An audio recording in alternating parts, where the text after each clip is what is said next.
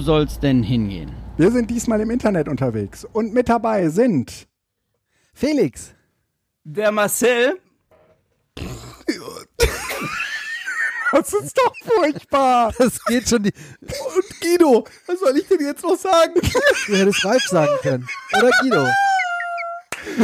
Also, wir werden nicht ein, ein weiteres zehntausendstes Mal anfangen, sondern wir beginnen diese Sendung. Ähm, Mit, mit dem Heuler. das wird nix. Lach- und Sachgeschichten mit der Maus. Wenn jemand lacht, bitte nicht ins Mikro rein. Ja?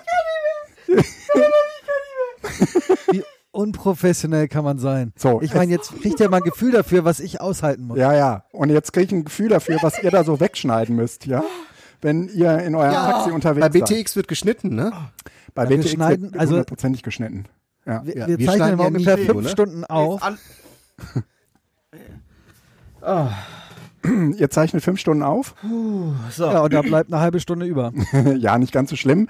Äh, Das liegt natürlich auch so ein bisschen daran, dass der Ralf ganz gerne den kurzen Podcast mag. Aber am Ende des Tages kann ich mir schon vorstellen, dass äh, die äh, Schnibbelhand von Marcel da ganz ordentlich gefordert ist.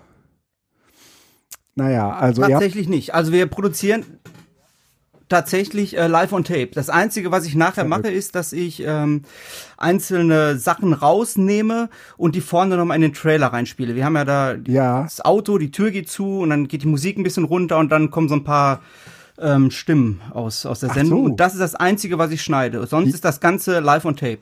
die Tür geht zu. Ich habe bisher immer gedacht, die Tür geht auf.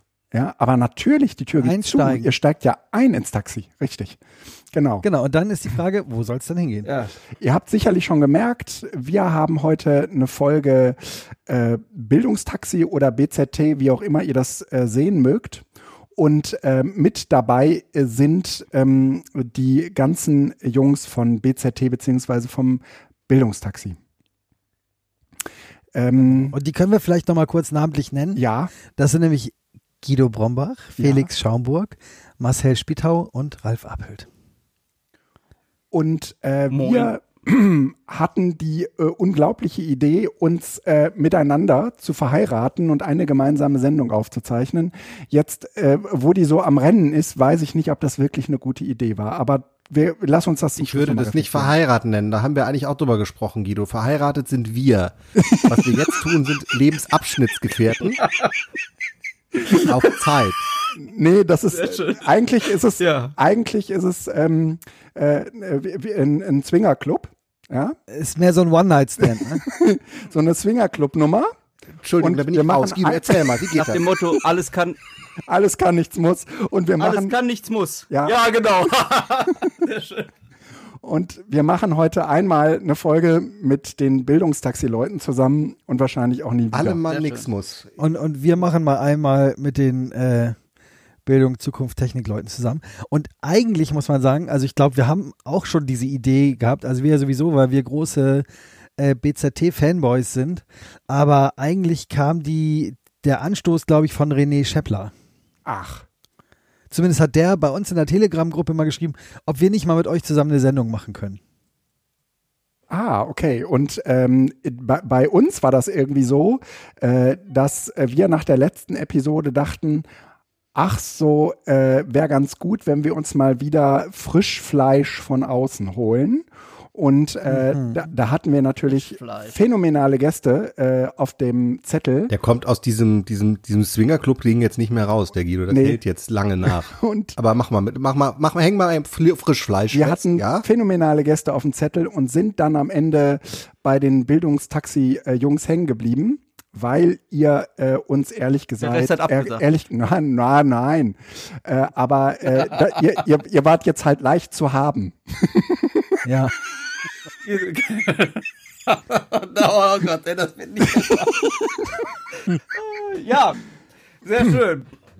Also. Das äh, Attribut wollte ich schon immer haben. Und äh, tatsächlich äh, kamen wir auf die Idee, weil in Situationen, einer wo der Sendungen, Frauenquote helfen würde. Ja, bitte, Guido. einer der Sendungen, die ich von euch gehört habe, ihr das auch mal angekündigt habt, dass man ja mal eine Folge mit mit BZT zusammen machen kann. Und da habe ich gedacht, okay, äh, da werden sie ganz empfänglich für sein, dann können sie diese, diese Aktion auf ihrem äh, Wunschzettel auch schon abhaken. Was ist eigentlich BTX? Das Bildungstaxi. Was das ist? Ja, Ja, erzähl Ähm, mal. ja, Also für Hörerinnen und Führer vom BZT, was ist eigentlich das Bildungstaxi? Ja, das Bildungstaxi ist ein Podcast, in dem es, wie man sich bei dem Namen schon denken kann, wo es auch um äh, Bildung geht, aber im, insbesondere eben um berufliche Bildung, also das, was an berufsbildenden Schulen so passiert. Und äh, da haben Marcel und ich beide beruflich mit zu tun, deswegen passte das ganz gut. Und ähm, das ist halt so ein ganz spezielles Gewächs. Äh, unsere Bildungstaxihörer haben sich das jetzt schon mehrfach angehört. Aber ähm, das taucht halt sonst in der Bildungslandschaft so explizit nicht auf, obwohl es doch äh, einen relativ großen Teil ausmacht. Genau, das ist so der Schwerpunkt unserer Sendung oder Ähm, unseres Podcasts. Ja. Ähm, ich habe mich ja schon, also ich höre euren Podcast äh, gerne, weil ich euch natürlich mag. Das hat ja insgesamt immer ganz viel von Podcast hört man, weil man die Leute äh, gerne äh, hören mag, die da äh, was zu sagen haben. Und äh, was mich ein bisschen bei euch stört, ist, dass ihr keine Kapitelmarken habt. Das ist ja Quatsch. Wieso? Wie kommst du denn darauf? Na, weil ihr keine habt. Also zumindest Also werden die auf bei mir unserer nicht Website sind welche. Natürlich, natürlich. Dann, Da dann müssen, geben wir uns seit der, er, also nach der ersten auch. Folge haben wir Ja. angefangen, uns da ganz viel Mühe zu geben. ja, Und ähm, da müssen wir nochmal gucken. Also wie wir die bei Insbesondere euch Ralf, muss ich sagen. Da müssen wir nochmal gucken, wie, die wie wir die bei euch ins äh, MP3 reinkriegen. Mhm. ja, das ist vielleicht eine andere Frage. Mhm. Ansonsten haben wir die natürlich für dich extra ausgeblendet, damit du uns mal in deinem Podcast oder in eurem Podcast Ah. einlädst und wir darüber reden können. Ja. Um genau diese Äh, Frage zu stellen. Ja, genau.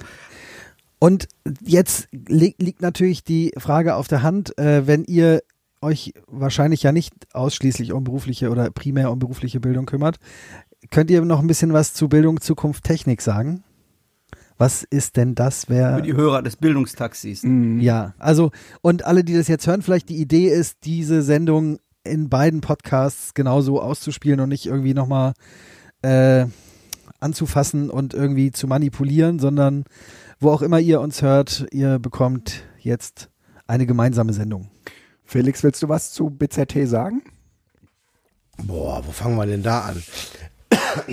ähm, wir verweisen auf unsere äh, Serie. Nein. Also ähm, BZT ist eigentlich ähm, entstanden, weil Guido und ich uns immer wieder über den Weg gelaufen sind, dann festgestellt haben, dass wir quasi nebenan wohnen.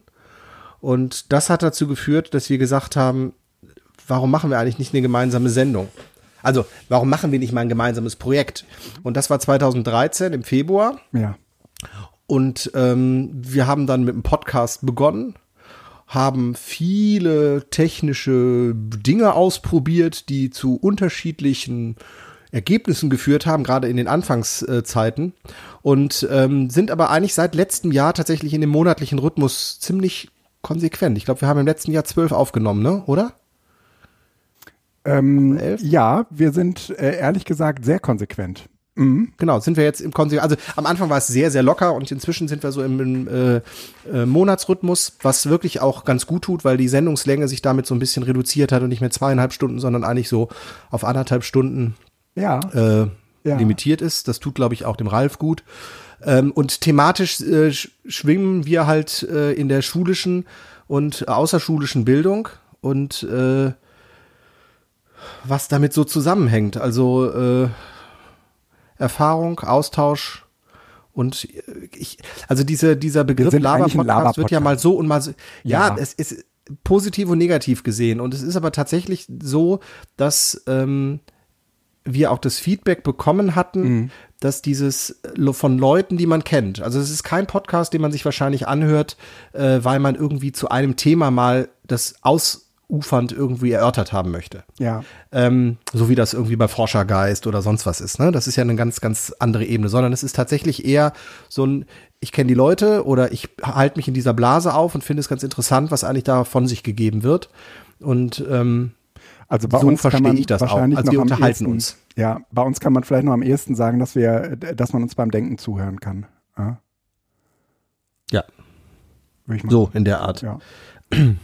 ähm, und ehrlich gesagt, wir haben uns, wir haben uns auch entwickelt. Also äh, wenn ich, wenn ich jetzt mal so auf die alten Episoden gucke, dann äh, würde ich schon sagen, oh Mann, da ist auch relativ viel äh, Experimental drin. Also allein, was wir uns ähm, über das Podcast, über Podcasts angeeignet haben. Ja, das, also es ist auf jeden Fall sehr selbstreflexiv, würde ich mal sagen. Und ähm, auch ähm, naja, also es ist äh, praktisch ein Spiegel unserer, äh, unserer momentanen Verfassung und Arbeit. Mhm. Ja. Das äh, für die Leute, die. Also er finanziert nicht unser Lebensunterhalt. Definitiv nicht. Also äh, Felix, ich mag mich auch an Zeiten erinnern, wo, wo es dir äh, relativ egal war, wer uns zuhört. Und äh, irgendwann wurden das immer mehr, ähm, die uns zuhörten. Und dann war das plötzlich nicht mehr so egal. Man hat ja dann auch eine gewisse Verantwortung. Aber ähm, ich würde schon sagen, ähm, Blende das aus. dass, äh, da, dass das heute, dass wir auch, dass wir die Sendung nicht mehr nur für uns machen. Ne? Äh, d- d- d- doch, also ich, ich glaube schon, aber ich habe tatsächlich in manchen Themen eine Schere im Kopf, weil ich halt weiß, dass Leute zuhören, wo ich zumindest einmal nachdenken muss.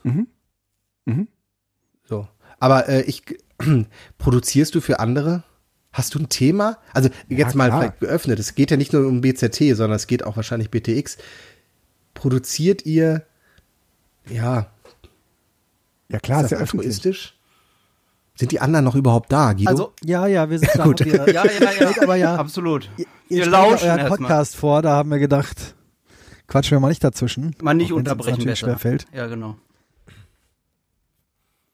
Ähm, also produziert. ja, also ich finde schon, dass man natürlich doch ein Stück weit produziert man natürlich auch für die Leute da draußen bei uns, die drei, vier Zuhörer da jetzt nach der vierten Folge oder so.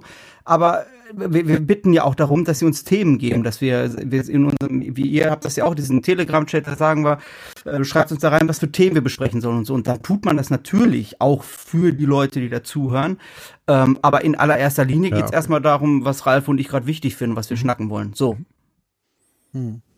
Ja, und äh, genau, das hatten Oder? wir halt vorher so ein bisschen. Da gibt es so eine Art Brainstorming, ich glaube, wie bei euch eben auch und wie wahrscheinlich bei den meisten Podcasts. Und dann ist es auch tatsächlich ein Gespräch, wo Leute sich, wenn sie wollen, virtuell dazusetzen können und ähm, Schwierigkeiten haben, vielleicht sich einzumischen, aber immerhin zuhören können. Und äh, das eben nicht im Sinne von, wir belauschen euch mal, sondern es ist halt bewusst ein offenes Gespräch. Und ich glaube, das ist schon ein bisschen das, was Felix auch meint. Manchmal bespricht man Dinge dann vielleicht doch ein bisschen anders, weil man äh, sich eben hoffentlich bewusst ist, dass die Öffentlichkeit da Mhm. äh, dran beteiligt ist. Mhm.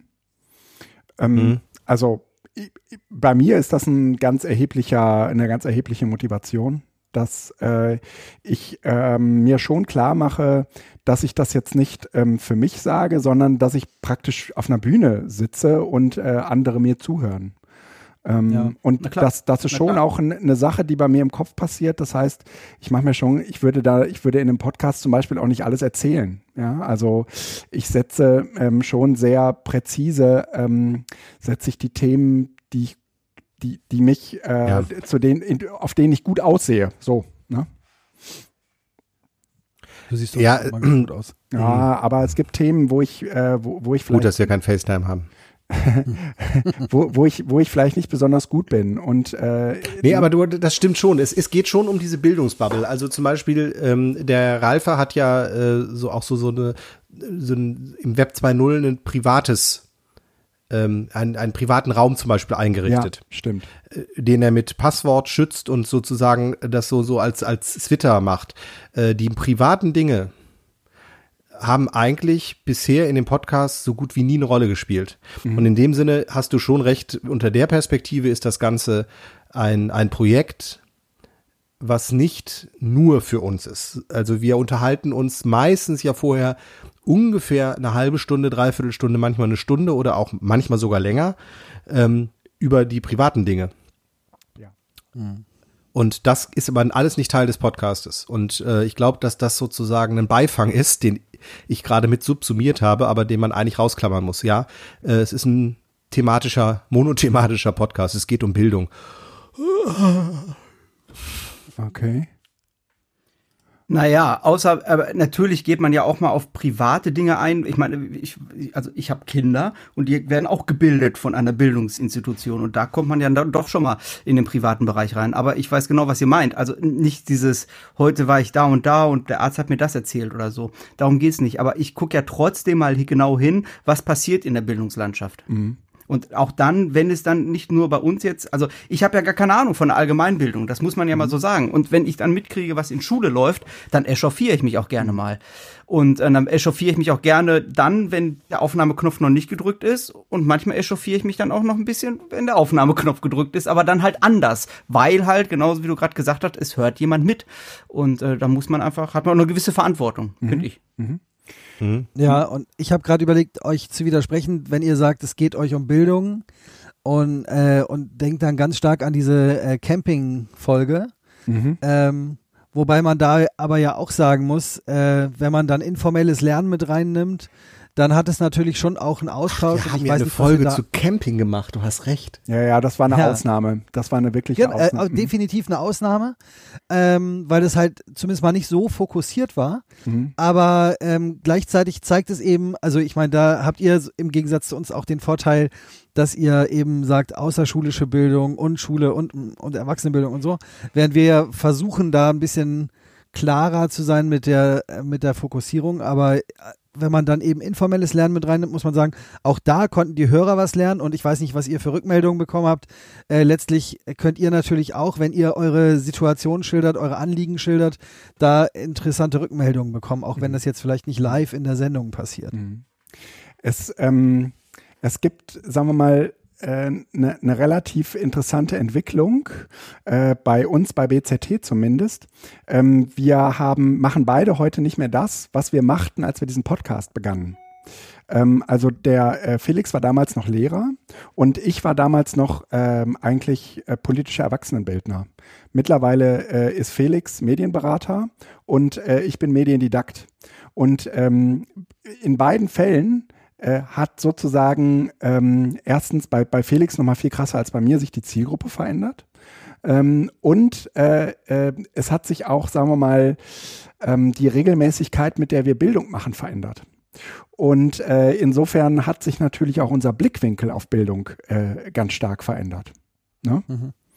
Ähm, da seid ihr ja eigentlich noch ziemlich als B, äh, BTX ziemlich homogen unterwegs. Also ähm, ja. ihr macht absolut, also ne, beide äh, im Prinzip ja das Gleiche. Ähm, das war bei Felix nee. und mir immer schon sehr anders. Nee. Okay. Nee, ja. Das, nee, ja. Sorry. Nee, im, im Prinzip. Nee, ja. wir gucken aus. Nee, glaube, macht nichts. Halt, Alles gut. Also, das kommt ja darauf an, wie Ihr seid doch beide am BK, halt, oder? Bitte? Wir, ja, macht ja, doch beide. Eigentlich BK, eine oder? Person. Ja, aber wir gucken halt aus zwei BK? verschiedenen Perspektive, Perspektiven auf das gleiche Bildungssystem oder auf den gleichen Bildungsbereich, ja. Das, also. Ralf ist ja tatsächlich derjenige, der in der Front oder an der Front steht, in, in der Schule direkt. Und ich bin ja eher, oder nicht eher, sondern ich bin derjenige, der die Kolleginnen und Kollegen ausbildet. Mhm. Und also ich stehe im Moment gar nicht in der Schule. Also nur immer dann, wenn ich mit dem Klemmbrett hinten drin sitze und nachher wichtige Sprüche gebe. Aber sonst ähm, bin ich ja im Moment nicht in Schule, sondern nur noch im, ja, im Ausbildungsbetrieb der, der, der, der Lehrkräfte tätig quasi. Und das ist schon eine andere Perspektive und das macht es dann auch nochmal spannend wieder, ne? Hm. Ja, weil du dann ein bisschen mehr diesen Metablick hast als der, als der Ralf und der Ralf sozusagen eigentlich praktisch äh, vor Ort im Kollegium äh, sich zurechtfinden muss, ja? Ja, wobei ich sage, also ja, ganz genau. Meine Vergangenheit ist ja eher äh, weit weg von dem, wo ich jetzt bin. Mhm. Also was die Nähe zur Bildungsrealität angeht ähm, oder den Kontakt zu Schülern angeht. Und ich versuche halt so ein bisschen äh, die Perspektive auch mir, mir persönlich zu erhalten, indem ich diese Gespräche mit äh, Marcel führe, weil ich jetzt sozusagen, für mich ist das ja eine Veränderung, ne? für mich ist es neu, so dicht oder so eng an Schule dran zu sein. Mhm. Und äh, Marcel und ich kennen uns tatsächlich seit Ewigkeiten äh, über irgendwelche Blogs und frag mich was und haben uns dann eben zufällig wieder getroffen, wohnen deutlich weiter auseinander als ihr beide, wenn ich das richtig sehe. Also zwischen uns liegen so anderthalb bis zwei Autostunden. Mhm. Ähm, und da haben wir aber gesagt, wir haben Bock, uns auszutauschen, weil sozusagen der Mindset eigentlich stimmt. Und dass wir jetzt dann irgendwie auch noch beide in diesem gleichen Bildungsbereich sind, wow, vielleicht das ist ein bisschen Zufall auch. Hm. Ja, Mhm. soweit ähm, vielleicht zu diesem ähm, zu diesem Podcast-Vorstellungsding, oder? Ja, Äh, okay. Ich, wir haben uns im Vorhinein ähm, natürlich ein paar Gedanken äh, zu Themen gemacht. Mm, macht ihr das eigentlich auch äh, bei BTX, dass ihr vorher irgendwie ein paar Themen aufschreibt oder äh, wie, wie äh, geht ihr sozusagen an so eine Sendungsplanung? Ja, läuft im Prinzip auch so. Manchmal ist es äh, ganz dringend, dann haben wir ein großes Thema und es kommen noch so Kleinigkeiten dazu. Dann sagen wir, oh, jetzt müssen wir aber unbedingt dringend mal eine Sendung machen. Ja. Oder, ähm, oder das ist so ein Stückgutlaster, der irgendwie 10.000 Kleinigkeiten hat, wo wir dann nochmal gucken, gibt es da irgendwie einen lo logischen Zusammenhang? Man braucht ja irgendwann auch einen Sendungstitel. Mhm. Äh, und im Zweifel ähm, gucken wir in den Terminkalender und entscheiden dann, äh, wann wir uns treffen und verhackstücken halt das, was uns bis dahin über den Weg gelaufen ist. Genau, wir haben ein Dokument, wir nutzen dazu den Paper von Dropbox Mhm. und ähm, da schreiben wir die Sachen rein. Also ähnlich wie ihr euer, euer ähm, Pad nutzt, fliegen einfach dann, wenn mir was einfällt oder so, oder was, was ich gut finde, was man ansprechen kann, dann kommt das da erstmal rein und wird dann auch getaggt mit dem Namen und dann vor der, vor der Sendung gibt's eine kurze, quasi eine Redaktionsbesprechung, wo man sagt, hier, du sagst das, ich sag das und dann ja, und dann geht das los. Dann drücken wir auf Aufnahme und also meistens drücken wir beide auf Aufnahme und ähm, dann geht's los. Sag mal, äh, habe ich gerade Paper von äh, Dropbox gehört? Ja. Verrückt. Ja. Ich, ich habe ehrlich gedacht, äh, also so in meiner Welt. Das ist ähm, tot, ne? Ja, ja, ja, ja. Irgendwie in meiner, in meiner Welt, ähm, in meiner Vorstellung von Welt äh, ist der äh, Marcel eigentlich irgendwie so ein äh, Open Source Hardliner. Ja. Also alles, alles mit Linux. Ja. Und äh, auch, auch so ein Ja, bisschen, ja, Äh, auch, auch so ein bisschen ähm, da äh, missionierend unterwegs. Und äh, Ja, da, ja. Da, dann, äh, wie, wer von euch hatte denn die äh, gescheite Idee mit Paper? Also ich meine, Ja, ich nicht. und, und ich ist in dem Fall Ralf. Wie, wie heißt, Ja. Wie, ja, genau. Wie, wie Ja. heißt das so schön? Es gibt so ein japanisches Sprichwort, ne? Das heißt, am Fuße des Leuchtturms ist es immer dunkel. so würde man das ungefähr sagen. Ja, also Am Fuße des also- Leuchtturms ist es immer dunkel. Ich nehme das schon mal, ich nehme das schon mal auf als Ist was dran. Sendungstitel. Als, ja. als potenziellen Titel. Ne? Sehr schön. So. Das, das ist tatsächlich so. Also ich habe, ähm, ich weiß gar nicht, einer mit der ersten Nutzer von Dropbox gewesen, damals noch, als ich noch ähm, als studentische Aushilfskraft bei der Annoncenarbeit gearbeitet habe. Da kam das damals auf. Und seitdem bin ich ähm, Dropbox-User. Und ähm, das Einzige, was ich, also alles meine privaten Daten habe ich da drin, ganz klar. Alles, was ich nicht drin habe, sind die äh, ähm, dienstlichen Angelegenheiten. Das geht überhaupt nicht. Das ist, ähm, das war schwer für mich, das einzusehen und das zu trennen auch tatsächlich. Ähm, aber alles, was irgendwie ähm, nebenberuflich läuft, alles, was privat läuft, das lasse ich über die Dropbox laufen, weil ich habe, also ich habe mir viele Sachen angeguckt. Ich plädiere ja immer für die Nextcloud und ähm, habe hier auch eine Nextcloud-Instanz bei mir installiert. Ähm, es ist aber in manchen Fällen noch nicht so komfortabel. Und das Problem ist, wenn man sich einmal an etwas gewöhnt hat, Ja. dass es funktioniert und wie der Workflow funktioniert, ist es für mich ganz schwierig, sich nochmal umzuändern irgendwie. Ja. Ich hatte das damals als die App Astrid, ich weiß nicht, ob das noch einer kennt, war eine To-Do-App. Als die ähm, aufgekauft wurde von Yahoo, da war es für mich, äh, das war ja damals, ich habe angefangen zu weinen fast, also weil das wirklich ähm, die beste App ever war. Und bis ich da was anderes gefunden habe, auf das ich baue, und das ist auch keine Open Source Basis, worauf ich jetzt meine To-Dos aufbaue, weil ich nichts ordentliches gefunden habe. Ich habe so viel ausprobiert. Ähm, und dann ist das so. Also ich benutze Linux als Grundsystem, das ist so. Ich benutze viel Open Source Software. Manchmal geht's einfach nicht anders. Auch beruflich geht's gar nicht anders. Unsere äh, Software, über die wir die Webinare machen, das ist halt ein großer Konzern und dann muss ich da halt ran. Mhm, mhm. Ja, ja. Ja, und also ehrlich gesagt, ich habe Dropbox Paper vorher noch nie benutzt. ja. Wäre auch ein, überhaupt nicht mein, also meine Einschätzung wäre so ähnlich gewesen wie deine. So, dann können wir auch Google, Google äh, Wave hieß es, ne? ja, Google, Google Wave, oder so Wave. nehmen.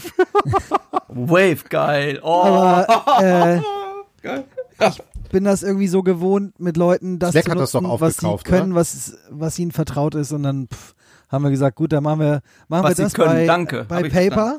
Mhm. Ja. Und dann weiß ich, alles mit BTX ist irgendwie bei Dropbox, kann ich auch mit leben. Felix sagte Und das ist aber auch, ich finde, das ist eine wichtige, ja, sag ruhig. Mach Ja, du, mach mach, mach, nee, mach, mach, mach ruhig. Also ich finde, das ist tatsächlich ähm, eine wichtige Kompetenz, die, die wir mitbringen müssen, auch Kolleginnen und Kollegen und was wir alles da jetzt, wer alles zuhört, dass wir uns auf andere Systeme auch einfach einstellen können müssen. Also wenn wirklich eine Firma mit der und der Software arbeitet, dann muss ich da einfach, dann, dann darf ich mich nicht verschließen. Ich muss da, damit arbeiten können. Ich muss mich darauf trauen. So wie Ralf das jetzt gesagt hat. Hier, der schlägt Dropbox Paper vor, dann machen wir das. Fertig. Drops gelutscht. Und dann ist das so so wie manche dann halt sagen, lass uns bitte über Threema sprechen oder so. Ja, dann zahle ich halt 1,50 Euro 50 oder so und dann benutze ich halt Threema. Fertig. Also das ist eine Komp also ich finde, das ist wichtig, auch ein Mindset, zu, nicht sich zu versperren und nicht jetzt wie das Bild wohl rübergekommen ist, zu sagen, nein, wenn es kein Open Source ist, werde ich es nicht anfassen. Das ist ja Quatsch. Also Aber das sagst du doch immer. man sollte schon darauf achten. Ja, dir, aber guck, das ist wieder der Unterschied, das mache ich im Vorgespräch, aber im Podcast sage ich, nein, aber wir müssen, äh, Mann, es gibt so viele gute Software, die, äh, ach, ist doch egal. Ich finde, in der Bildung sollte mehr Open Source eingesetzt werden. Da bin ich, ja. Ja, ja. Felix wollte auch was sagen, ich rede mich hier gerade um Kopf Ja. und Kragen. Felix äh, hat gerade nur einwerfen wollen, dass Wave von, ähm, von Slack gekauft wurde. Ist das so? Ich weiß es nicht. Nein, natürlich nicht, aber ich finde, das ist beides ähnlich unübersichtlich. Äh, ja, Ich das bin mit stimmt. Wave nie zurechtgekommen und wenn ich heute Slack öffne, denke ich immer nur, boah Leute, ey nee, habt, habt ihr mitgekriegt, dass sie jetzt diesen äh, Hackathon, hat Diesen dann einer von Hackathon? euch mitgemacht? Ach Ja? du Scheiße, ich habe mich da angemeldet. Schule? Ja, Ohne Scheiß, guck, jetzt fang, jetzt Ja. krieg ich schon wieder Puls. Jetzt krieg ich schon wieder Puls. Ich habe mich da angemeldet und wollte da Guido, mitmachen. wir sollten öfter Podcast Und dann mit ging das machen. dann auf einmal Wir müssen los. einfach viel weniger reden. Da- Der das Hassknecht, der Hassknecht des, äh, der, der deutschen Podcast. Nee, wirklich. Da, da, ernsthaft. Da geht das, da kommt der Link zum, zum, zu, zu dem, zu dem, wie heißt das, Slack-Ding. Ich guck, ich habe nichts mehr geschnallt. Also wirklich, ich wusste nicht mehr, wo Sechs- vorne und hinten ist. ey. Das Schlimme, schlimmer als 6000 irgendwie diese Leute im vorher. Slack. Sechs Alter. tausend Und Leute versuchen sich in da Gruppen zu finden und alles. Nein. Wie, Ich habe mich in dem Moment, also Nein. äh, ehrlich, ich habe mich angemeldet. Ähm, äh, Ich bin ja eigentlich der Hassknecht bei uns im Podcast, äh, aber ich habe mich da angemeldet und ähm, äh, habe mir dieses Slack aufgemacht, hab dieses, diesen, diesen Anfang gesehen, hab gesagt, mal Leute, habt ihr eigentlich einen in der Waffe? Hab mich abgemeldet nein, nein, und bitte- bitte bitte mal von Newslettern, weil ich gedacht habe, bitte nein, das erzählt ja vorne. nicht von vorne. Es ging mir nur, nein, Nee, nee, weil- weil nicht. Ich werde hier kein Produktplacing machen. Nein, Äh, da, darum geht's doch gar nicht. Aber dieses Projekt, was du gerade eben benannt hast, was ist das? Wir für Schule? Ja, ich sage, ich mache jetzt Guido kein hat wieder nichts Produktplacement. mitgekriegt. Wir für. Nee, hat die Schule. der hat. Ja, Doch, ich habe das irgendwie im Fernsehen äh, gesehen. Na, es gab so ein Hack. Ha? Fernsehen sogar. Mhm. Also es gab so ein Hackathon und tatsächlich finde ich sowas total cool. Ähm, und die haben die Anmeldung sogar noch Super verlängert geil. wegen wegen des großen Zulaufs, wo ich dann schon immer denke so. Hä, das verstehe ich nicht. Wenn der Zulauf so groß ist, verlängere ich die Anmeldung, aber egal. Irgendwie haben sich 6000 Leute angemeldet und es war auf Twitter nichts los. Ich habe zumindest nichts mitgekriegt, also nichts groß, also Ja. nichts Wesentliches. Ja. Und ich habe nur welche gehört, die gefragt haben, äh, läuft da eigentlich noch was? Und dann kam von irgendwie so einem Account so, ja, ja, die sind alle ganz aktiv in den Gruppen. Aber was Also heute die sollte da? was also, abgegeben- was, wofür ist dieses Projekt Die beschäftigen sich mit unterschiedlichen Ja, das ist eine Themen die, ja, also die, die Fragen, wenn du auf die Webseite gehst, ich Ja. ruf die jetzt nicht auf, sondern ich mache das aus Erinnerung. Äh, die sind tatsächlich nicht schlecht. Also so die Frage, äh, wie muss eigentlich ein, äh, ein Konzept aussehen, was Distanzlernen und Präsenzlehre vereint? Wie muss die technische Ausstattung von Schulen aussehen? Wie äh, ist Schulentwicklung im digitalen Zeitalter oder im Zeitalter der Digitalität? Also als also Fragen, mit denen wir uns seit 15 Jahren auf EduCamps beschäftigen. Und was jetzt halt von irgendeiner PR-Agentur aus Berlin mal auf die große Glocke Ach, gehoben und das hat wird sich irgendwie, Hackathon. äh, hat sich das nicht irgendwie Ich weiß gar nicht, ob- Bildungsministerin Wahrscheinlich, ja, die, die waren wahrscheinlich kurz am überlegen, ob sie es Hackathon oder MOOC nennen. und haben dann gedacht, nee, Hackathon ist noch cooler. Ähm, nein, es ist auch die Idee und alles ist super. Aber du kannst mit 6000 Leuten nicht inhaltlich arbeiten. Ja. Punkt. Punkt. Und es geht darum, äh, wenn, wenn du, ähm, also tatsächlich kannst du mit äh, in der Klasse mit 30 Leuten nicht äh, inhaltlich konstruktiv arbeiten. Wenn du in, in, in Kleingruppen gehst, sieht das anders aus. Und man kann gerne äh, in, mit, mit 6000 Leuten Dinge rezensieren, zerreißen, äh, Input geben, aber nicht inhaltlich arbeiten. Und, Und die machen das in ähm, ich denke, dass sie das jetzt gelernt haben. Und die haben das tatsächlich über Slack organisiert und haben gesagt, dass sie die Protokolle und Videos hinterher, Zitat aus einer Mail, in Slack bereitstellen. Die Nein. Videos der Konferenzen werden in Slack bereitgestellt. Also das heißt, die nutzen echt Slack und das ist halt für mich, ich komme. Also das ist tatsächlich so ein Ding und da muss ich dir auch, äh, Marcel, widersprechen.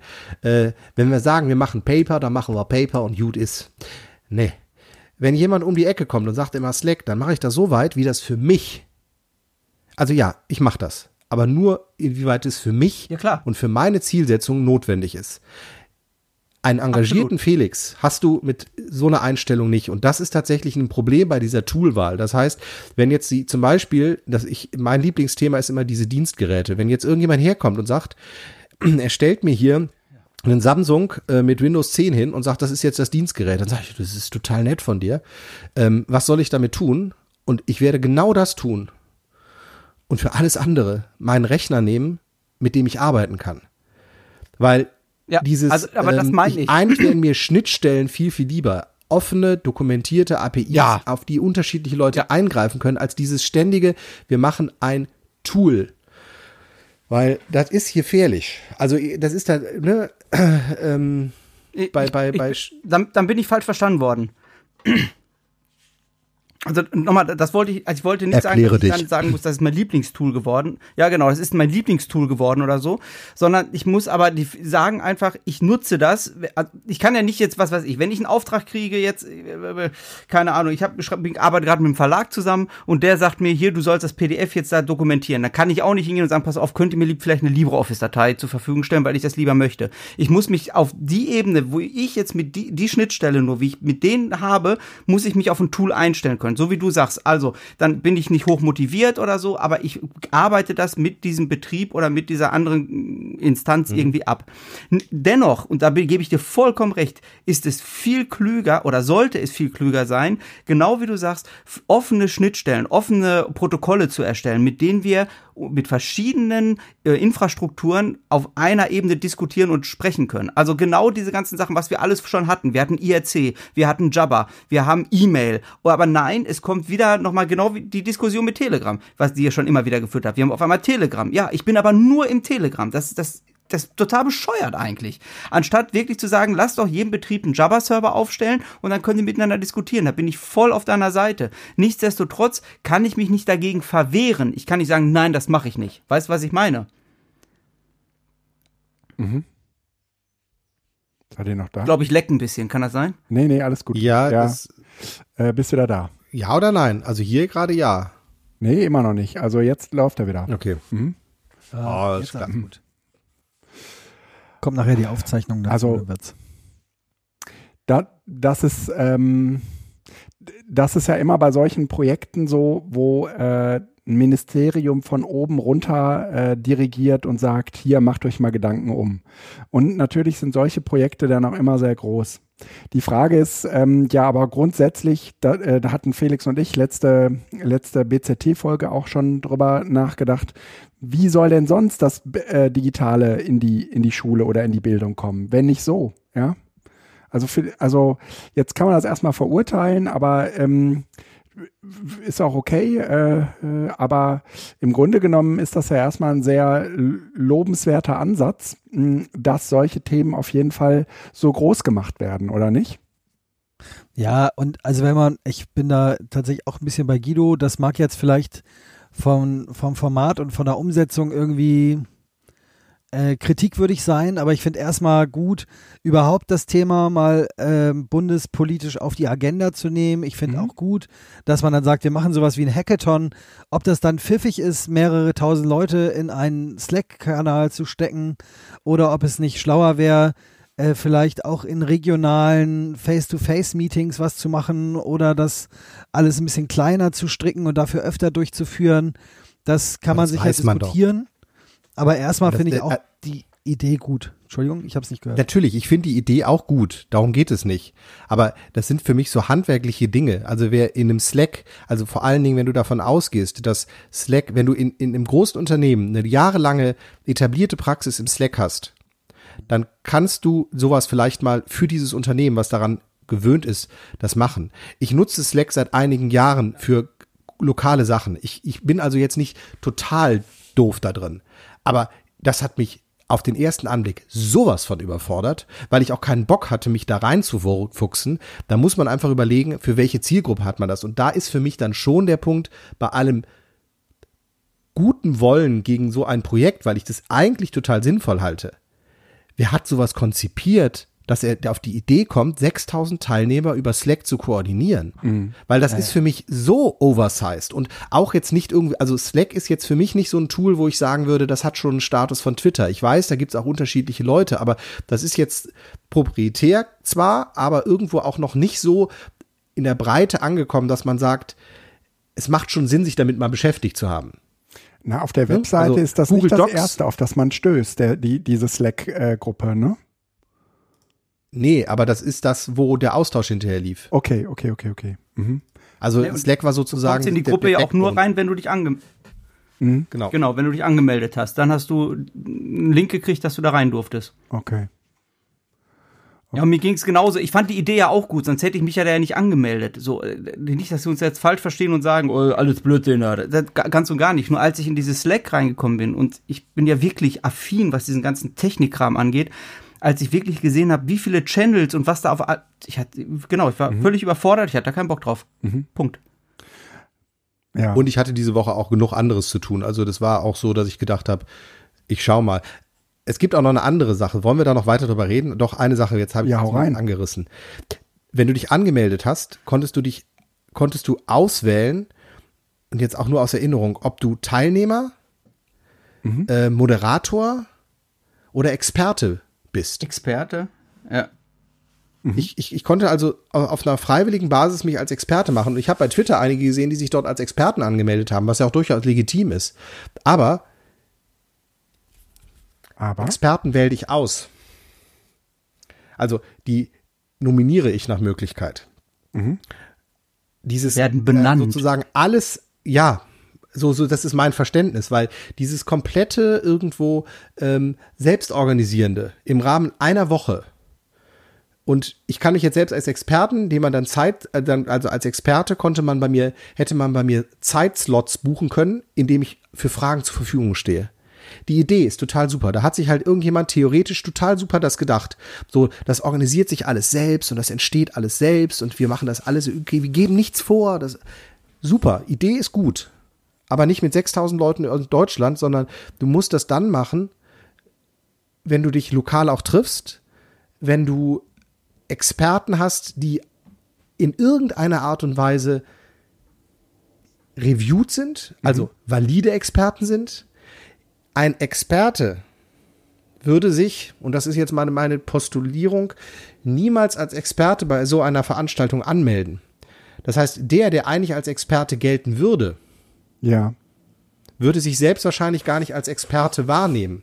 Und wenn, dann hat er so viel zu tun, dass er sich nicht freiwillig in Hackathon reinhängt, sondern sagt, hör mal, ich hab genug um die Ohren. Das heißt, da ist, da ist eine, das ist eine schwierige Geschichte. Und Experten sich einzuladen, die dann verschiedene Themengebiete auch nochmal irgendwo mit Input-Vorträgen oder äh, Fragen-Antwort-Runden irgendwo begleiten, hervorragend. Da fällt mir ein, Lindner, ein Jöran, eine Rosa, wer auch immer noch aus dieser Bubble auch äh, erstmal überhaupt ist, ein. Beat Döbli und so weiter und so weiter. Da kann man also wunderbar ähm, Experten nominieren. Aber nicht auf freiwilliger Basis. Ich melde mich als Experte an, weil ich halt irgendwie äh, mal ein didaktisches Konzept zum Thema XY geschrieben habe. Das, das ist. Ich bin mal gespannt, was bei rauskommt. Also auf jeden Fall erfolgreich. Also unglaublich erfolgreich. Ja, die Frage ist auch ja immer, was, finanziert was, gewesen. was soll denn dabei rauskommen? Äh, vielleicht, also am Ende wird natürlich irgendjemand einen Projektbericht schreiben, aber äh, so richtig viel rauskommen tut bei solchen Veranstaltungen nicht. Aber trotzdem glaube ich, dass sie was bewegen. Das ist so ein bisschen wie beim EduCamp, ja. Da fragt sich am Ende auch Ja, niemand, ja, was ja, dabei stimmt. rausgekommen. Ne? Ähm, ich, also ich hätte den Ne, und wenn es die reine. Vernetzung ist erstmal, das Wollte ich gerade sagen. Ja, genau. Also allein, allein dieser Impuls, wir bieten mal eine Plattform für Vernetzung und Austausch. Und Mhm. da kommen dann Leute und melden sich tatsächlich an. Die nehmen da dran teil, die geben ihre Zeit dafür her. Oder äh, vielleicht haben sie jetzt endlich mal Zeit dafür, plus gepaart mit, wir schaffen auch eine Plattform dafür. Das ist eigentlich schon, also wenn das dabei rauskommt Mhm. und wenn, wenn das Ergebnis ist, dass man sagt, oh, vielleicht müssen wir das öfter mal machen und vielleicht brauchen wir das kleiner und regional und face-to-face oder so. Aber wenn das so Dann ein Stück was, weit ja, institutionalisiert werden könnte, dann wäre, glaube ich, schon sehr viel erreicht. Auch wenn vielleicht die einzelnen Workshops gar nicht so, ähm, gar nicht so ertragreich waren. Ja, also es kommt mir so ein bisschen gerade vor wie die dritte Welle. Also ähm, die, die dritte Welle im Sinne von äh, nach Corona ist nochmal äh, unglaublich viel Energie freigesetzt worden für dieses Themenfeld. Und äh, das, das hat sozusagen auf eine Art Menschen erreicht, die es vorher zwar auch wussten, aber die sich nie so richtig ernsthaft damit auseinandergesetzt haben. Es gab auch mal eine zweite Welle. Das war auf jeden Fall die Welle vor der ersten Welle, äh, nach der ersten Welle. Die erste Welle, äh, um da mal so ein bisschen historischer zu werden, die erste so, Welle ich bin raus. war so ein bisschen das, äh, was äh, damals irgendwie äh, viele von uns, die äh, jetzt äh, auch immer noch so zusammen sind, zusammengebracht haben. Ähm, das waren die ersten Edu-Camps, die stattfanden. Das war, ähm, was weiß ich, irgendwie Bildung hacken oder ähnliche Veranstaltungen. Irgendwie Twitter, die uns, äh, das uns äh, in gewisser Weise aus unseren Nischen zusammengebracht hat. Und dann ist so meine meine Wahrnehmung, dass es, äh, Felix und ich sprachen da, glaube ich, auch vor ein paar Podcasts schon mal drüber, äh, irgendwann nochmal so eine zweite Welle gab. Aus dieser Welle ähm, äh, sind auch bis heute äh, namhafte ähm, Pe Personen hervorgegangen. Und diese dritte Welle, die jetzt gerade, die jetzt gerade am äh, Start ist, das ist sozusagen äh, eine, äh, die offensichtlich nochmal deutlich breiter ist als all das, was wir vorher erlebt haben. All das, was man so über Educamps erreicht hat, alles, was man äh, über ähm, diverse andere ähm, Nachfolgeformate vom Educamp erreicht hat. Und ähm, äh, das sieht man daran, dass bei so einer Veranstaltung plötzlich 6000 Menschen am Start sind. Das ist ja, das ist ja eine unglaubliche Zahl, finde ich.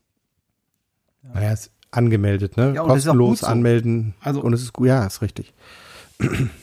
Ja, das ist total gut. Ähm, äh, das ist so ein bisschen auch das, wo ich sagen würde, äh, meine Beobachtung, ähm, die sich so in den letzten Wochen Bahn gebrochen hat. Also natürlich waren die Leute, die bisher sehr äh, digital unaffin waren, ein bisschen lost am Anfang.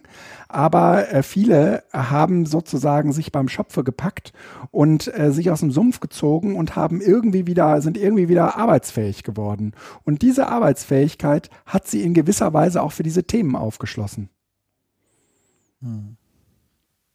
Alles richtig. Und dennoch empfinde ich manchmal, ich weiß nicht, wie es euch geht, jetzt werde ich doch ein bisschen persönlich, eine gewisse Müdigkeit. Also die Sachen, die man vor, weiß ich nicht, fünf oder zehn Jahren schon in kleinen Kreisen, in seinen kleinen Peergroups, die man in der Digitalität hatte, diskutiert hat, kommen jetzt auf einmal als neue Ideen und ach, so müssen wir es machen und das ist ganz toll. Und so sitzt da und denkst so, Leute, das haben wir vor zehn Jahren schon durchgeschnackt und jetzt kommt ihr damit um die Ecke und feiert das, als wenn ihr die Könige wärt. Und da bin ich einfach manchmal einfach müde, meine Energie noch reinzulegen. Das stimmt. Das hattest du auch bei irgendeinem deiner Pod, deiner äh, der, der Podcast hattest du das äh, auch so gesagt. Ähm, schön, dass du das heute nochmal sagst. Dann kann ich da noch was zu sagen. Ähm, das ist äh, nämlich tatsächlich auch etwas, was äh, Oh, ich muss weg übrigens. hey bleib doch. Na, Das ist das ist tatsächlich etwas, ähm, was äh, irgendwie, ähm, naja, also diese Müdigkeit, ähm, die hast du ja auch nicht, wenn du im Unterricht stehst und den Leuten von Jahr zu Jahr die gleiche Scheiße beibringst. Ähm, und, äh, und insofern ist, äh, ist Müdigkeit gar nicht der richtige, gar nicht der richtige Name. Vielleicht ist man manchmal ein bisschen genervt, dass, äh, dass man immer wieder von vorne anfangen muss oder umgekehrt, dass sich sozusagen auch die gleichen Fehler wiederholen bei äh, unterschiedlichen Menschen und äh, dass, dass man eben dann doch nicht irgendwie daraus lernt. Aber ähm, müde bin, fühle ich mich zum Beispiel überhaupt nicht, sondern ganz im Gegenteil. Mich äh, ähm, motiviert sowas äh, viel eher, als äh, wenn die Leute so lethargisch da sitzen und sagen, boah, hoffentlich geht das bald vorbei. Und äh, dieses Themenfeld, äh, was ich äh, auch noch hier in, den, äh, in äh, das Etherpad mit reingeschrieben habe, endlich wieder Präsenzseminare, ja, bin ich mhm. froh, dass das jetzt wieder aufhört, ja. Ähm, Natürlich hört man diese Leute, aber man hört auch die anderen. Ne? Ähm, und das macht mich gar nicht müde wenn die jetzt wieder anfangen und sagen, was gibt's denn da für Tools? Und plötzlich ist Padlet ganz groß im Rennen, ja? Das sollen mhm. die jetzt mal machen. Und irgendwann äh, wird das sozusagen auch wieder ab, ab ähm, und äh, irgendwann werden die auch alle merken, naja, das Padlet, das ist auch nur, auch nur ein Tool, ja? Mhm. Aber ja. also äh, ich finde das Beispiel mit den Schülern hinkt tatsächlich ein bisschen, weil äh, also die neue Klasse, die vor mir ist, die hatte ja nicht die Chance letztes Jahr schon mal zuzuhören. Und die Leute, die jetzt um die Ecke kommen, die hätten ja schon mal vor fünf Jahren auf die Idee Falsch. kommen können. Also weißt was ich meine? Falsch. So. Konnten sie nicht. Ähm, mm -mm. Weil äh, weil, weil sie nicht so weit waren oder warum? Weil, weil das nicht ihr Thema war. Ja, genau. Das war einfach nicht ihr Thema. Ja, genau, mhm. genau, ja, genau, ja. Mhm. Aber ne, genauso gut. Ähm, ich, ich weiß, was du meinst. Hm? Ja, es, also äh, diese, diese zeitliche äh, Abfolge, in der äh, sich so etwas aufschließt. Es ist, glaube ich, also ne, diese Konferenz, wir für Schule, ja. Ich glaube, da sind 6000 oder sagen wir mal 3000 Menschen zumindest, die haben das gefeiert und gedacht, das war ein Augenöffner, ja. Was bin ich da, was gehe ich da motiviert raus? Also sagen wir mal so ein bisschen die Erfahrung, die wir vielleicht irgendwie vor zehn Jahren hatten. Ähm, aber äh, ja, das, das ist manchmal, finde ich, ein bisschen, bisschen hochnäsig.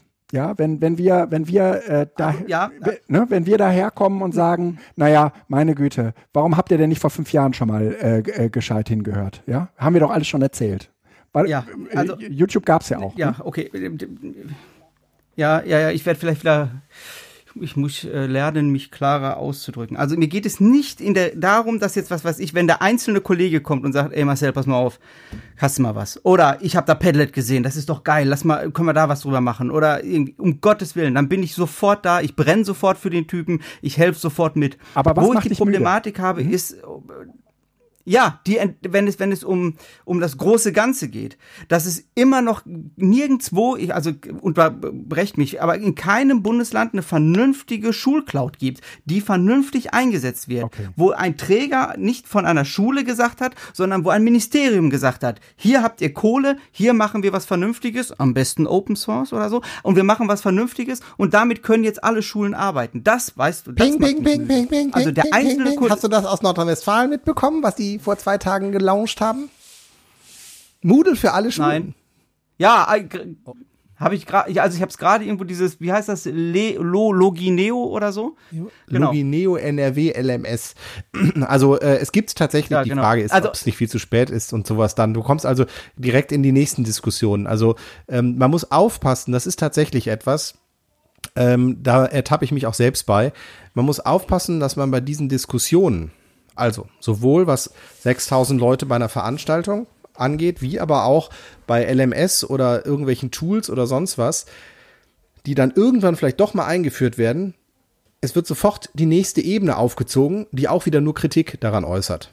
Mhm. Ähm, und das ist tatsächlich eine Gefahr mhm. da drin, weil nämlich das die Kritik meistens von denen ist, die das ja schon einen Schritt weiter durchdacht haben. Aber andere Leute genau mit diesem Weg, den ich ja vor fünf Jahren genauso gefordert habe, jetzt sich auf diesen Weg auch begeben können.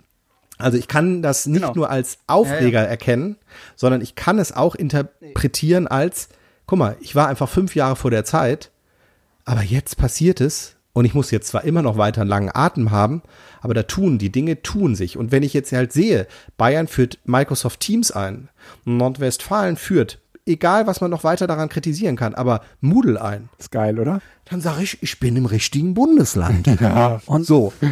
Schleswig-Holstein hat seit Jahren kommen sie. Das hat nur keiner genutzt.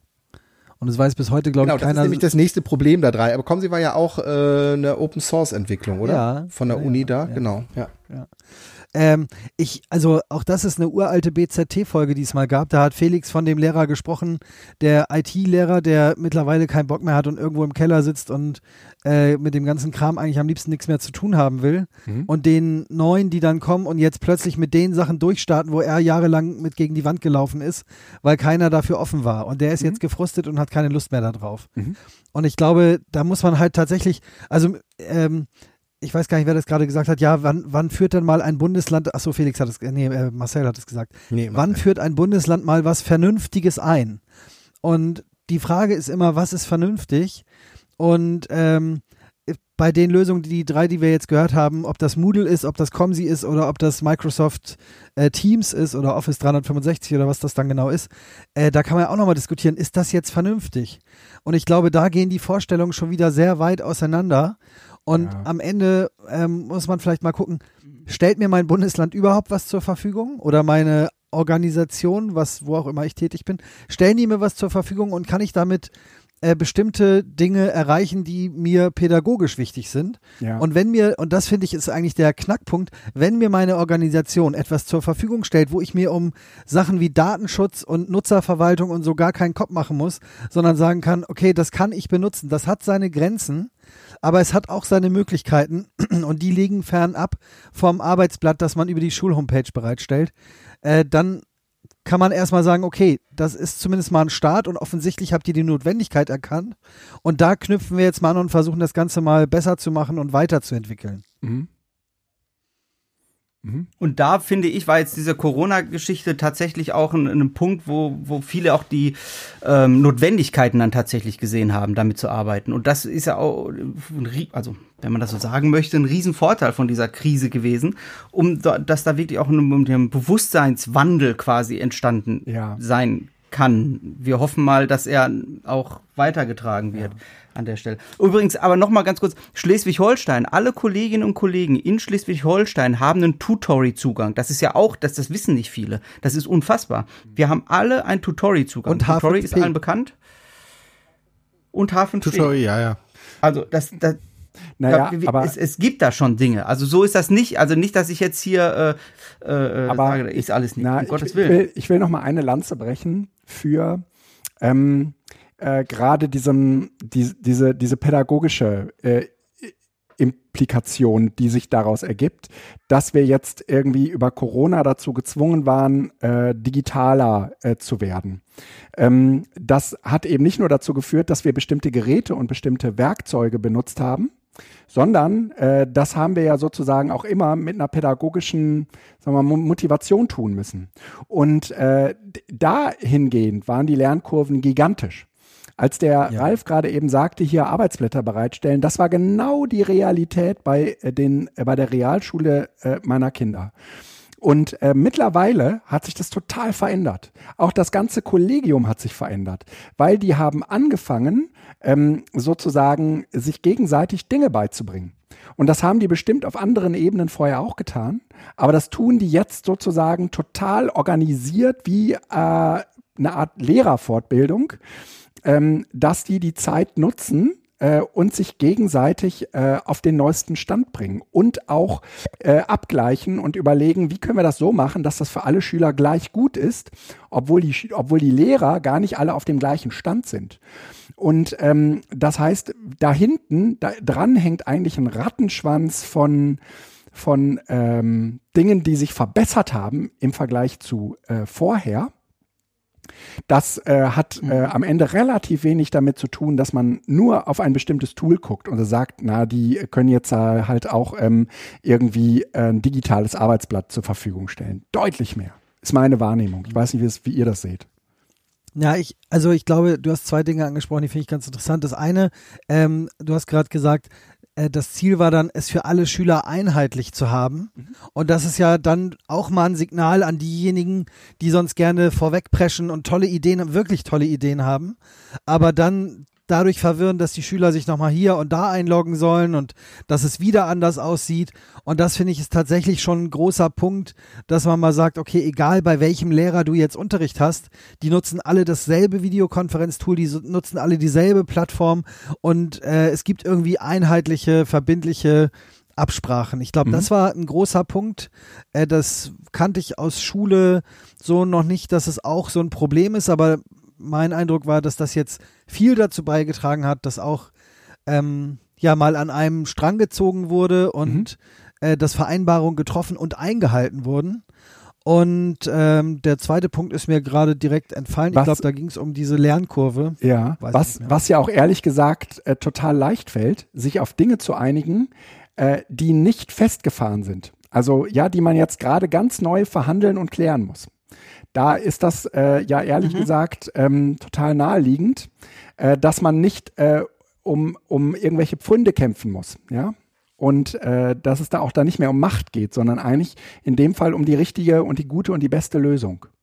Aber ich glaube, das ist eine Frage, wann diese äh, gute, richtige, äh, zentrale, beste Lösung vorgeschlagen wird.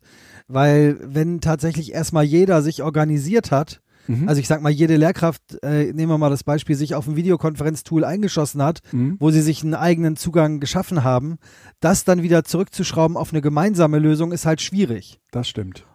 Ähm, das, wenn du aber frühzeitig sagst, und das ist, glaube ich, so ein bisschen auch, äh, das steckt dann wieder in diesem, ja, wann, wann führen die denn mal eine vernünftige Lösung ein?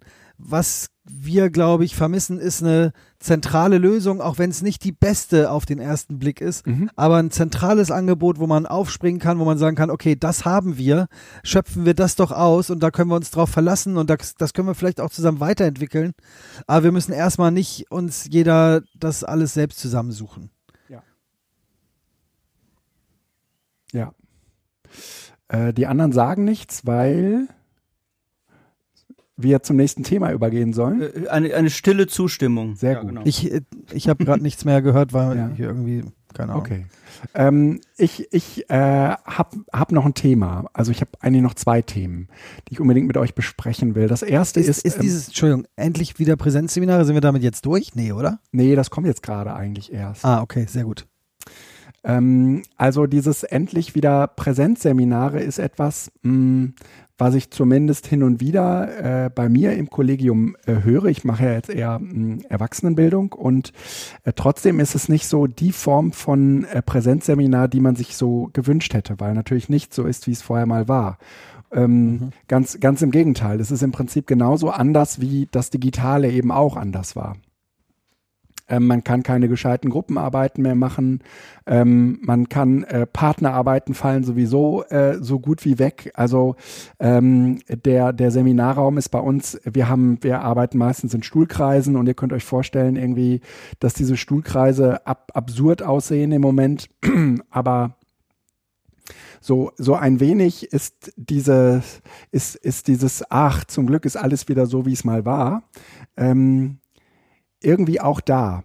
Und jetzt sprach ich äh, mit einer Kollegin, ähm, die hat mich, äh, die, die hat mich da nochmal auf einen interessanten Pfad gebracht. Die sagte nämlich, naja, klar sind wir froh, dass es Präsenz wieder gibt, aber äh, trotzdem hat mir diese Zeit ganz viele wichtige Impulse gegeben, die ich nicht missen möchte und die ich jetzt zukünftig auch in meine äh, äh, Präsenzseminararbeit mit einbeziehen will. Und mhm. ähm, das hat äh, so ein wenig ähm, dazu geführt, äh, dass ich mir darüber Gedanken machte, dieses Klass, dieser, dieser Unsinn, den wir dann häufig so machen, naja, äh, online ist äh, oder offline ist besser als online, Präsenz ist besser als äh, ähm, wenn wir ähm, den Kindern Aufgaben schicken. Bei, bei mir äh, in der Schulpflegschaft sagte eine Mutter, ähm, naja, den Kindern fehlt ein Mensch, Ne? Die, die können nicht so lernen, die brauchen die Beziehung und so weiter. Und ich äh, dachte so, ja, da hat die wahrscheinlich auch recht. Aber ähm, wenn wir auf diese Art und Weise on und offline gegeneinander ausspielen, tun wir uns im Prinzip überhaupt keinen äh, Gefallen. Also auch wenn wir äh, aus den Corona-Zeiten lernen wollen, tun wir uns damit eigentlich keinen großen Gefallen. Ja. Also ich finde tatsächlich die, die Frage online ist besser als offline, das, das ist, äh, ist eine Stereotype, die sollte man überhaupt nicht reinbringen. Also das, das ist so, als wenn der eine sagt, meine Methode ist besser als deine. Ja. Das, das ist nicht der Fall. Also Form folgt, Form folgt Funktion einfach. Also was möchte ich erreichen und was geht vielleicht online einfach besser als in der Präsenz? Ich, für meinen Teil jetzt, ich vermisse tatsächlich die Präsenzveranstaltung mit den Referendarinnen mhm. und Referendaren ähm, aber erstmal jetzt aus, ja, aus, aus rein menschlicher Sicht erstmal. Und ähm, ich bin aber auch fest davon überzeugt, dass es nach, man sagt, das, das, hört sich jetzt schon so an, ne? dieses nach Corona, das Zeitalter nach Corona, ähm, dass es nach Corona auch, ich würde eher fast sagen, in mehr Blended Learning ähm, System funktionieren mhm. könnte. Man muss mal gucken, wie sich das dann entwickelt. Mhm. Also entweder oder, glaube ich, ist eine falsche Gedanke. Ich finde tatsächlich, dass beides seine tatsächliche Berechtigung hat. Und ich finde auch, dass Menschen, wenn sie voneinander lernen wollen, ist auch sozialer Kontakt und ein echtes Gegenüber ähm, genau. viel wert. Ähm, ich hatte irgendwie dieses Beispiel gebracht von, naja, ähm, du hast Du hast hm, verschiedene Möglichkeiten, dich fortzubewegen. Du kannst es mit dem Fahrrad machen, du kannst es mit dem Auto machen. Und wenn du jetzt mal eine Zeit dazu gezwungen bist, das nur mit dem Fahrrad zu tun, dann kannst du natürlich irgendwie sagen, ach, oh, ist das schön, wenn ich wieder Auto fahren darf. Aber äh, umgekehrt ist es halt äh, so, dass man am Ende nicht sagen kann, Fahrradfahren ist besser als Autofahren, sondern es hängt halt stark davon ab, was du eigentlich, genau. was, also wie du dich eigentlich fortbewegen willst, zu welchem Zweck du dich auch fortbewegen willst. Ne? Ja, und ich genau, glaube, und der nach der Phase, wo ich nur das Fahrrad fahren und wo ich nur das ich mach mal einmal Ralf, danke, wo ich so das hätte Fahrrad fahren können, nach der Phase sage ich mir vielleicht, weißt du was, zum Bäcker fahre ich jetzt mit dem Fahrrad, obwohl ich es vorher mit dem Auto gemacht hätte. Ja. Dass genau dieser, dieser, ja, dieser ja, genau. um, Switch da stattfinden ja. kann. Ja. Ja, und das, das Spannende an Ralf, dieser, Sie haben das Wort. danke. Das Spannende an dieser Corona-Zeit ist halt, Bitte? dass man äh, zwangsläufig Dinge ausprobiert hat, äh, die man sich vielleicht vorher nicht getraut hat. Also ich würde mal behaupten, ähm, Arbeitsmaterialien digital bereitzustellen und zu hoffen, dass die Lernenden diese auch bearbeiten oder äh, statt einer Präsenzphase eine nicht ganz verpflichtende ähm, Webinarphase einzuziehen. Das kann man machen. Unter Corona-Bedingungen war das quasi das Beste, was man anbieten konnte, weil Präsenz mhm. war ausgeschlossen. Und plötzlich war es total legitim, auch so gewisse äh, Reibungsverluste ähm, zu verkraften und zu sagen, okay, drei Leute waren nicht da, ich weiß gar nicht warum, hatten die nicht die Ausstattung oder keine Lust oder so, ist erstmal egal, weil für die, die da waren, konntest du ein Angebot machen und konntest dich völlig ähm, frei von irgendwelcher Kritik erstmal ausprobieren mit Videokonferenzen oder was auch immer. Und äh, ich glaube, das ist eben eine Phase, die sich vorher keiner getraut hat, weil die Zeiten sind immer knapp, man muss immer irgendwie viel schaffen und dann äh, will man natürlich keinen verlieren und wenn dann einer sagt, ich habe aber keinen Computer, dann bietet man es halt gar nicht an und sagt, okay, dann treffen wir uns im Seminarraum oder im Klassenraum. Und jetzt hast du gesagt, okay, das fällt aber komplett aus. Also ist es die, äh, die beste Variante, die ich anbieten kann, ähm, auch wenn wir dabei nicht alle erreichen. Und das war aus meiner Sicht eben so ein Experimentierfeld und für viele Leute, glaube ich, auch eine so gute Erfahrung, dass sie künftig mit dem Fahrrad zum Bäcker fahren. Mhm. Und vielleicht auch festgestellt haben, Entschuldigung, vielleicht auch festgestellt haben, dass ähm, das so, wie sie vorher ihr Auto benutzt haben, gar nicht die beste Möglichkeit war. Ja. Ja. Ja. Ja, damit haben wir ja dann sozusagen auch geklärt, wo das Problem an Schule ist und wie wir das äh, ins Zeitalter der Digitalität gut transformieren. Wie denn? Wo denn? Zum Bäcker mit dem Fahrrad reicht. Also Padlet zur Ideensammlung ist eigentlich ausreichend. Nee, aber äh, Padlet zur Ideensammlung Kontakt. nutzen ist zumindest mal ein Impuls, der mir zeigt, äh, dass ich eben nicht alles mit dem Auto machen muss. Und vielleicht werde ich dann auch immer mutiger und äh, vielleicht steige ich dann sogar aufs E-Bike um und sage, also eigentlich kann ich mein Auto komplett abschaffen, weil oh, E-Bike ist kein gefährliches Thema bei mir. Ja. Keine Ahnung. Okay. ähm, war nur ein Beispiel, aber ähm, also ich, ich glaube, da ist sozusagen, äh, ich verstehe das jetzt erstmal als Anstoß. Ob das dann komplett versandet Nein. und wir in drei Wochen wieder alle Auto fahren oder eine äh, Auto, autofreie Innenstadt haben oder was auch immer, keine Ahnung. Das der, der, das Grund, also ähm, das ist total schön, dass wir jetzt Lernplattformen haben und es ist schön, dass wir die nutzen könnten und das heißt, wenn wir eine zweite Welle haben und es wird nochmal einen Lockdown geben, dass man dann sagen kann, jetzt sind wenigstens auch Tools da. Ich habe die arge Befürchtung, dass wenn wir jetzt so weitermachen, wie wir das im Moment tun, ähm, alle Hoffnung darauf ruht, dass nach den Sommerferien alles wieder normal ist und wir in den normalen Präsenzunterricht übergehen können. Und alles das, was gut funktioniert hat in der, ähm, in dem Distanzlernen, furchtbarer Begriff kannte ich bis vor wenigen Wochen noch nicht. Ähm, alles, was gut funktioniert hat, eigentlich nur als Notlösung gesehen wird und nicht geguckt wird, wie kann ich das sozusagen auch mittelfristig transformieren. Weil wenn ich das wirklich fragen würde, würde ich an den Grundfesten nämlich des Schulsystems rütteln. Und das ist nämlich ein Faktor, zumindest jetzt hier in Nordrhein-Westfalen, der war aufgelöst. Das heißt, du hattest Distanzlernen, du hast teilweise super Kurse gehabt. Also ich kann das jetzt nur von meiner Frau berichten, ähm, die auch was Feedback angeht und Betreuung und sonst was, das echt gut war. Aber auch, das ist jetzt nicht nur, aber es war eben auch in einer gewissen Weise bewertungsfrei. Mhm ähm, es war nicht versetzungsrelevant. Ja, das stimmt. Und vielleicht war es gerade deshalb auch eben auf einer ganz anderen Ebene motivational für die Schülerinnen und Schüler einfach möglich, sich dort zu öffnen, einzubringen und mal Dinge zu tun. Ähm, wenn wir also sagen, Distanzlernen soll neben dem Präsenzlernen funktionieren, dann müssen wir uns Gedanken darüber machen, wie wir mit, und das sind die Knackpunkte, die wir seit Jahr und Tag hier rauf und runter beten, Bewertung, Leistungsüberprüfungen in der Schule umgehen. Und da wir da nicht drangegangen sind in der Corona-Zeit, sondern im Gegenteil, wir haben sogar in der Corona-Zeit gesagt, das ruht jetzt alles, alle Schüler werden versetzt und dann geht's irgendwann wieder normal weiter. Mhm. Wir hätten genau furchtbar. das jetzt hier mhm. thematisieren müssen. Und wenn wir das nicht gemacht haben, habe ich die arge Befürchtung, dass es eher einen Backslash erstmal geben wird und nicht in die Richtung, Aufbruch im Sinne von, wow, hier haben Dinge gut funktioniert. Es gibt Lehrerinnen und Lehrer, die haben ihre Kurse komplett online betreut. Das können die doch weitermachen. Wir würden doch damit Klassen und also wir, wir könnten doch anfangen, einfach neu die Dinge mal zu denken. Das wird never passieren. Das ja, äh, also, äh, war mein Wort. Da gebe ich dir, gebe ich dir total recht, dass äh, mit dem bewertungsfreien Raum, ich würde auch sagen, dass ähm, hat schon viele Dinge auch ermöglicht. Und für mich ist die Konsequenz eigentlich, dass das, was wir jetzt hatten, nämlich so ein, ähm, ja, so ein, so ein Lehrraum, der zu gestalten war, äh, dass man den halt öfter mal schaffen muss, um auch an den Grundfesten äh, des Bildungssystems mal zu rütteln und mal zu überlegen, geht's vielleicht auch anders?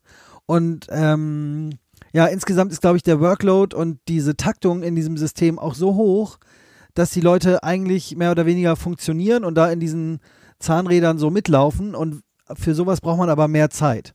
Und insofern ja, vielleicht eine vertane Chance. Vielleicht kommt aber auch dieser, äh, dieser Anfängergeist bei Entscheidungsträgern ein bisschen an, dass sie sagen, warte mal, wir haben jetzt schon gesehen, die Schüler sind gar nicht alle völlig verblödet, die sind auch nicht irgendwie, wir haben das nächste Schuljahr auch überlebt und viele haben den Abschluss trotzdem geschafft. Ich glaube, es gibt auch noch keine Statistik, ob die Abiturprüfungen jetzt schlechter ausgefallen sind oder nicht. Äh, aber das wäre ja nochmal abzuwarten, solche Dinge äh, anzuschauen. Und meine Hoffnung ist, dass da eben so ein, so ein Geist entsteht, so ein bisschen nachkriegsgenerationsmäßig, so, ja komm, das haben wir auch alles geschafft und dann werden wir das jetzt auch noch hinkriegen. Und lass uns mal gucken, ob wir vielleicht Dinge auch mal ganz anders machen können als bisher. Also hoffe ich, dass da so ein bisschen so ein Geisteswandel vielleicht stattfindet. Ja, aber ich glaube, ähm, was der Felix gerade ansprach mit den Noten, das ist tatsächlich etwas, das äh, ist in das ist in diesen Zeiten nicht angepackt worden und das wird auch nicht angepackt, weil ähm, damit ähm, ver verbindet sich so, also da würde man, glaube ich, auch keine Unterstützung in der Elternschaft finden. Also meine Wahrnehmung ist es zum, zumindest, äh, dass, dass Eltern äh, einen Horror und eine Panik vor dieser Zeit haben, weil die Kinder nichts lernen. Und ähm, äh, die, die sehen das Problem jetzt nicht darin, dass man sagt, naja, jetzt äh, bleib doch mal locker.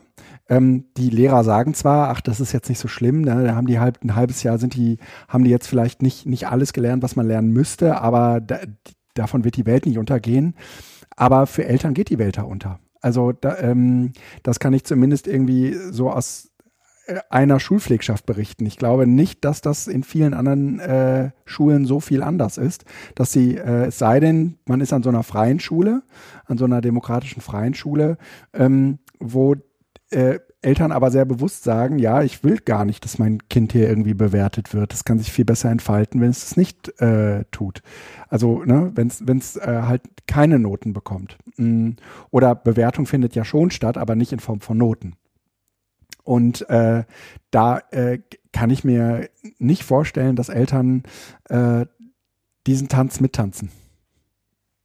Ich kann mir, ich kann es mir ehrlich gesagt auch, also ne, im berufsbildenden Bereich, die Schüler, mit denen ich zu tun hatte, wenn ich gesagt habe, sie kriegen dafür keine Note, dann äh, war entweder so, ach so, da muss ich ja auch keine Leistung bringen, oder äh, wie?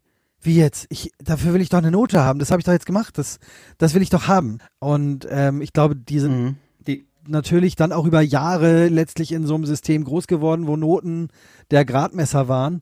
Aber eigentlich habe ich mir immer gewünscht oder jetzt in dieser Zeit gewünscht, dass sozusagen ein Bewusstsein dafür stattfindet, dass die dass eben nicht die Noten das Ausschlaggebende sind, sondern dass man ja eigentlich gerade in der berufsbildenden Schule so eine Ausbildung anfängt, weil man ein bestimmtes Ziel erreichen möchte, weil man etwas lernen möchte und äh, dass Noten dann sozusagen, ja gut, das nimmt man dann mit, aber das steht nicht so im Zentrum. Und das, den Eindruck habe ich jetzt ehrlich gesagt gewonnen, dass das für meine Schüler im Moment ganz wichtig ist, ja. ob sie Noten bekommen oder nicht und wenn ja, welche.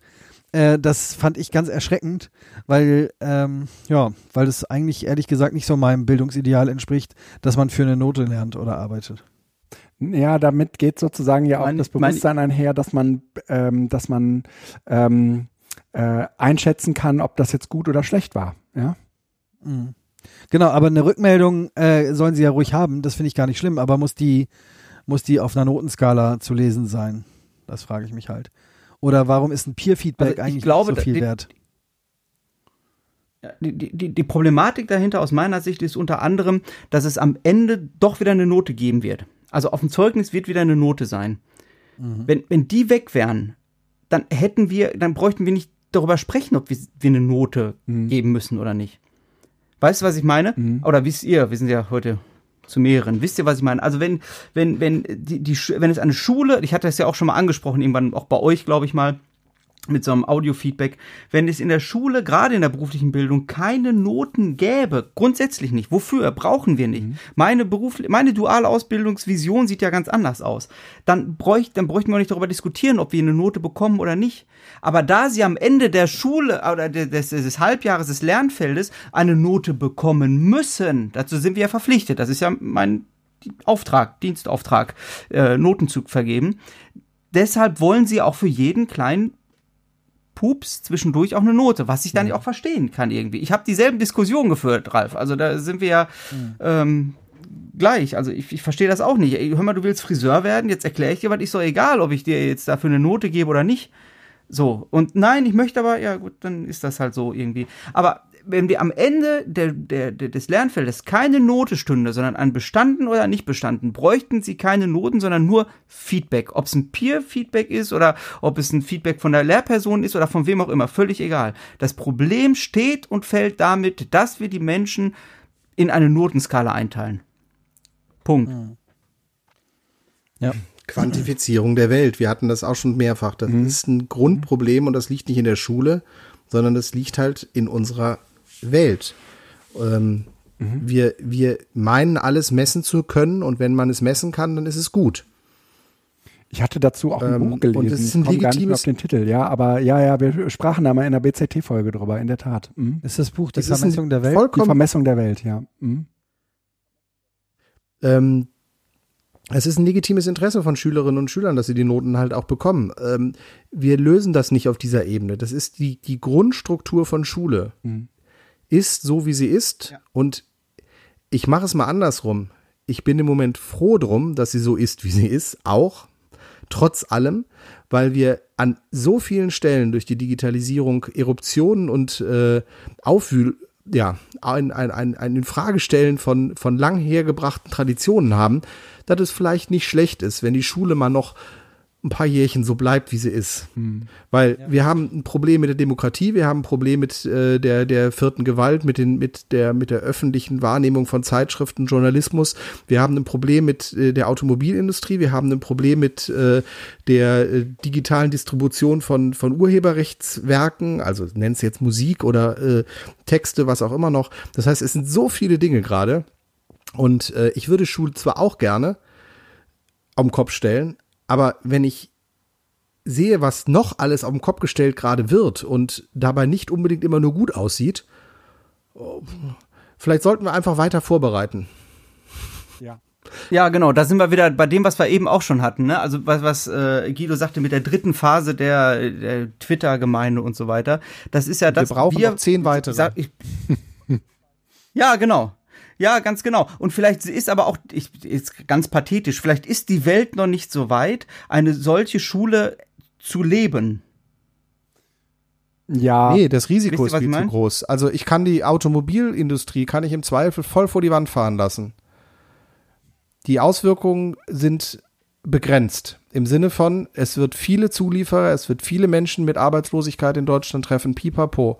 Wenn ich das Bildungssystem aber mit zu großen Experimenten und das, was wir im Moment machen, sind keine Experimente. Das sind immer alles Empfehlungen oder das sind Ratschläge oder das sind, es ist kein Bundesland, was gesagt hat, wir setzen jetzt auf Teams und alle müssen in Team und nichts anderes, sondern es sind alles Angebote. Und äh, wir, die, die, wenn ich das in Schule mache, wenn ich in Schule jetzt also hergehe, ein Bundesland, und ich meine jetzt nicht das Saarland, sondern ich meine ein richtiges Bundesland, ähm, sagt, wir schaffen jetzt die Noten ab. Nein, ich weiß wie viel. Mach ruhig Jetzt weiter. gucken wir mal kurz nach. Nicht, jetzt, nee, Nein, nein, lass dich nicht ablenken, Nein. Ähm, das, äh, wir, wir schaffen jetzt die Noten ab. Dann ist das eben nicht nur eine G8, G9-Geschichte, die man halt wieder zurückgehen machen muss und die schon enorme äh, organisatorische äh, Rückkopplungen ins Schulsystem haben, sondern es ist halt tatsächlich etwas, etwas Fieses. Also komm, Saarland hat weniger Einwohner als Köln. Ähm, Das naja, Noten kannst du eben nicht so einfach abschaffen. Und Saarland ist trotzdem ein ganz, ganz tolles Bundesland. äh, Noten kannst du eben Ich deswegen nicht das so Saarland. einfach abschaffen, weil Saarland ist gut. Äh, ja, mach mal. weil- Entschuldigung.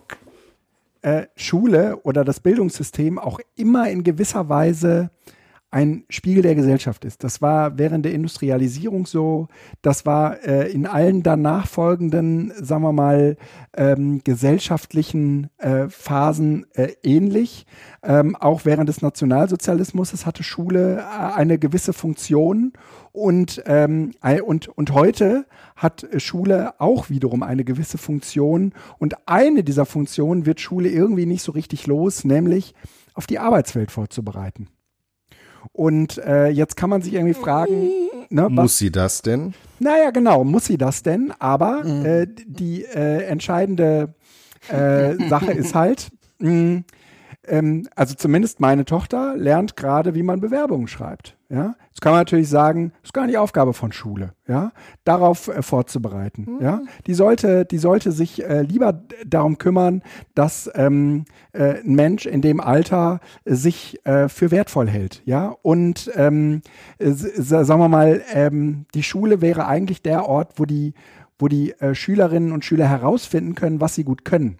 Aber dafür gehen die in ein Berufsinformationszentrum und füllen einen Fragebogen auf und Hokuspokus sind die plötzlich irgendwie Pferdewirt oder so, ja? Ähm, irgendein aus der Welt gefallener Beruf. Bei ja? mir, bei, bei, bei mir kam damals raus, ich sollte entweder Dra Dramaturg werden oder Offizier bei der Bundeswehr. Das war die So, Empfehlung. vom also Schule hat im Moment so ein bisschen diese Rolle äh, auf eine wie auch immer komplexe äh, ähm, Zukunft, äh, die Schülerinnen und Schüler vorzubereiten. Äh, das trifft natürlich irgendwie die ähm, Menschen, die ein Abitur machen, auf eine ganz andere Art und Weise als die Menschen, die eine mittlere Reife machen. Aber nichtsdestotrotz hat Schule diese Funktion, das im Moment zu leisten, nämlich Menschen darauf vorzubereiten, dass sie danach irgendwie klarkommen. Ne? Aber was Ja. haben die Noten damit zu tun? Das habe ich nicht verstanden. Naja, also ähm, äh, das ist, glaube ich, insgesamt mh, etwas, was diese äh, Gesellschaft aus meiner Sicht in den letzten 20, 30 Jahren extrem geformt hat, dass wir alles zu einer Zahl erklärt haben.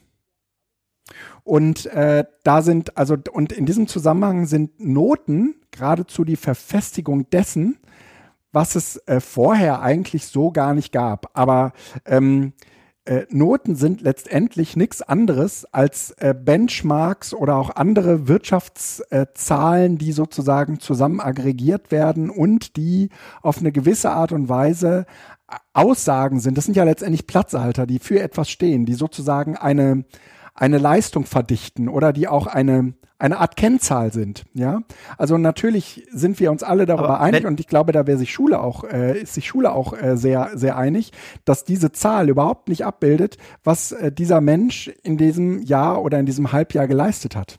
Aber es ist eine Kennzahl. Ja, aber wenn diese Kennzahl aussagekräftig wäre, warum gehen dann immer mehr Betriebe und Auszubild ausbildende Betriebe dazu über, eine Art, so eine Art Assessment Center zu machen mit den Schülerinnen und Schülern? Mhm. Die Frage ist. Und die Noten spielen da. Naja, aber ja? wir haben vorher schon mal ausgewählt, wer da hinkommt und wer nicht. Ne? Ja, also letztlich ja, anhand der Noten. so eine Art genau. Vorsortierkriterium. Ja, eben. Äh, wenn, wenn ein Betrieb ähm, dringend Leute sucht, dann sind die Noten erstmal egal. Wenn ein Betrieb in Bewerbungen ertrinkt, äh, dann sagt er, alles klar, Leute, die einen Schnitt schlechter als XY haben, nämlich so, dass wir mal äh, zehnfach unsere Plätze besetzen können, die gucken wir uns gar nicht an. Und das ist letztlich äh, so ein, ja, eine Mangelverwaltung, weil ich eben nicht die Ressourcen habe. Oder ich habe ein digitales System, das sortiert die auch aus. Aber ähm, ich finde, du hast es gerade schon kurz angesprochen. Die Frage ist ja wirklich, ähm, wie, wie groß ist der Teil, den wir von Schule erwarten, äh, der so, so, ein, so eine emanzipatorische Aufgabe hat? Also ich finde, Bewerbung schreiben ist ein ganz schönes Beispiel, äh, weil ich behaupte mal, so wie man in der Schule lernt, wie man Bewerbung schreibt, äh, das entspricht so den Vorstellungen von vor 15, 20 Jahren. Mhm. Ähm, und weil Schule auch da nicht so schnell drauf reagiert, aber ich könnte ja den Leuten auch einfach beibringen und dann sind wir eher bei der Frage, was du auch gesagt hast, ja, ist es nicht wichtiger, den Leuten beizubringen, was sie wert sind ähm, und diese ganzen äh, ich sag mal, kreativen Dinge, die vielleicht auch nicht so verwertbar sind, ist es nicht wichtig, Schülern da ein Entwicklungsfeld zu bieten? Und warum meines, warum muss das irgendwie in, in Noten gefasst werden, ist die eine Frage. Und die andere Frage, oh, ich hab's schon wieder vergessen. Ähm, äh, muss das in Noten gepackt werden? Na, weiß ich nicht. Ähm, ja, nee, Faden verloren. Mist. Ach, ja, auf jeden Fall, das finde ich, ähm, äh, das ist halt ein wichtiger Punkt. Warum muss mhm. das passieren? Mhm. Warum kann es nicht wichtiger sein, äh, zu sagen, wir bieten Entwicklungsfelder und, ähm, und schaffen ein Angebot? Mhm. Äh, das können wir als Warum mal stehen lassen, aber ähm, in diesem ganzen Schulentwicklungsding darf man halt nicht so tun, als sei das äh, eine Sache, die, sagen wir mal, das Bildungssystem für sich aushandelt, sondern das tut das Bildungssystem vor dem Hintergrund äh, äh, dessen, was letztendlich Eltern äh, oder auch äh, Schüler wollen. Also wenn Drücke e-, entstehen, ja, dann wird sich das Schulsystem den, diesen Drücken beugen. Und äh, ein solcher Druck war ähm, äh, die Digitalisierung, weil alle gemerkt haben, okay, da, da fällt Schule irgendwie komplett aus dem Rahmen. Ja, da müssen wir was tun. Aber der, der Druck kann aber doch gar nicht entstehen, wenn es keine Generation gibt, die diesen Druck nicht erlebt hat. Das verstehe ich nicht, natürlich. Also, also es kann doch einfach einen gesellschaftlichen wenn, äh, also geben. Da, da, ja, aber da müssten ja, die, die da müsste ja, sag ich jetzt mal, die Gesellschaft müsste dann auf einmal so die, die Welt so sehen wie wir auf einmal und dadurch dann versuchen, einen Druck aufzubauen. Aber wenn der, der Handwerkermeister nie kennengelernt hat, wie es ist, ohne Noten in der Schule zu arbeiten und des Lernens wegen zu lernen so. und nicht der Note wegen zu lernen, ja dann ja. kann er es ja nicht nee, fordern. Ich habe das, hab das, jetzt gar nicht auf Note bezogen, sondern ich habe das äh, auf diesen Digitalisierungsschub bezogen, dass sozusagen Schule ähm, äh, eigentlich ähm, sich vor der, dieser Digitalisierung ja überhaupt, also sie würde gerne, dass ähm, ich, ich glaube, wir haben auch mhm. alle noch die Zeiten erlebt, wo äh, das ein, wirklich ein rotes Tuch war in Schule, ähm, aber diese Zeiten sind ja absolut vorbei. Ähm, und da würde ich schon sagen, das äh, ist Teil eines gesellschaftlichen Drucks, der da, der da stattgefunden hat. Das waren jetzt, das waren jetzt nicht die Educamp-Bewegung, ja? Doch. Aber pst.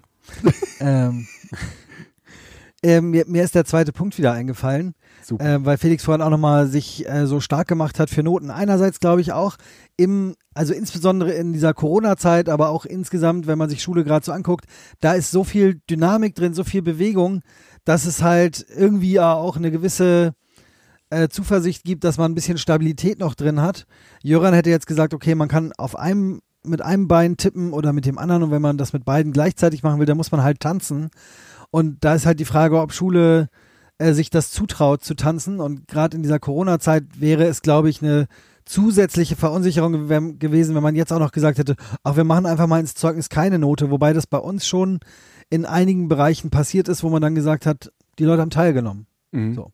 Mhm. Ähm, und das Zweite, ich also ich glaube, wir sind uns ja eh einig, dass Noten jetzt keine vergleichbare Zahl darstellen. Umso erschreckender eigentlich, dass Unternehmen tatsächlich äh, Notendurchschnitt nehmen, um Bewerber auszusortieren. Das finde ich ehrlich gesagt ähm, ist furchtbar. Aber wenn ich mir das jetzt auch angucke, ähm, wie unterschiedlich die Leistungen meiner Lernenden sind, aufgrund der persönlichen Umstände, in denen sie leben, aufgrund außerschulischer äh, Aspekte, die ihr Leben beeinflussen. Ob das die IT-Ausstattung zu Hause ist, die Anzahl der Geschwister, mit denen sie sich die Geräte teilen, oder vielleicht mit den Eltern, die das Homeoffice besetzen, oder die Frage, wie ist meine Internetverbindung da, wo ich wohne, oder was für Schicksalsschläge sind in der Zeit passiert äh, oder wie, wie gut bin ich, da habt ihr auch schon mal drüber gesprochen, wie gut bin ich vorbereitet auf selbstständiges Arbeiten und äh, mhm. wie gut tut es mir, äh, mich vielleicht mal nicht auszutauschen oder wie profitieren sonst so ruhige Schüler davon, dass sie eben nicht in der Klasse sind und nicht 10.000 Leute ihnen beim Arbeiten und Denken zugucken, sondern sie einfach drauf loslegen können. Also ich glaube, da, da muss man sich einfach bewusst machen, so wichtig das bestimmt auch ist, eine Rückmeldung zu geben und so schön das auch ist, äh, Noten als Sortierkriterium zu haben und sei es, um Studienplatz in bestimmten Fächern zu bekommen. Ähm, so wertlos ist es eigentlich auch. Ja, ja.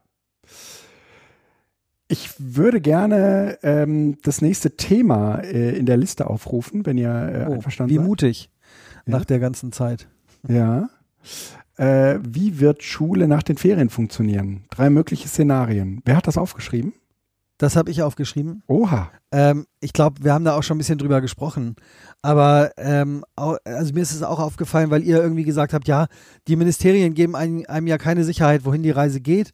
Die könnten ja sagen, wir gehen davon aus, dass die Schule wieder ganz normal anläuft. Äh, und ganz normal, das ist, glaube ich, auch absehbar. Ganz normal, so wie es letztes Jahr angelaufen ist, wird es sehr wahrscheinlich ja nicht, sondern irgendwelche Kontaktbeschränkungen äh, wird es oder Abstandsregelungen wird es wahrscheinlich noch geben. Deswegen ist ein ganz normaler Start hm, eher unwahrscheinlich, würde ich mal sagen. Mhm. Ähm, aber grundsätzlich gibt es ja irgendwie die Möglichkeit zu sagen, wir machen, wir, wir fokussieren uns auf Präsenzunterricht mhm. oder wir haben wieder so einen Komplett-Lockdown und müssen wieder komplett irgendwie online oder per Post oder wie auch immer, also lernen auf Distanz, ne, wie Felix vorhin nochmal schön gesagt hat, dieser merkwürdige Begriff. Oder ähm, vielleicht gibt es, das habt ihr vorhin auch angedeutet, so ein Blended Learning-Szenario. Und ich glaube, wenn man diese drei Modelle im Kopf durchspielt, dann kann man sich relativ gut darauf einschießen, wie Schule oder überhaupt Bildung, das wird ja in Seminarhäusern nicht groß anders sein, nee. wie man das weiter denken kann. Ähm, aber diese drei und das wäre mein Impuls. Äh, vielleicht ist es nicht meine Gehaltsklasse, aber die müsste man eigentlich mal durchdenken. Und das nicht nur für Corona, sondern ähm, grundsätzlich für Situationen, wo man aus Gründen äh, eine Lerngruppe nicht zusammenkommen lassen kann oder möchte. Und eben dann vielleicht auch mal ausloten, wo sind eigentlich, wann macht es vielleicht auch Sinn, die alle mal nach Hause zu schicken? Mhm. Äh, wann macht es eigentlich Sinn, ähm, die zusammenzuholen. Und dann kommt wieder ein bisschen der Blick aus der berufsbildenden Schule.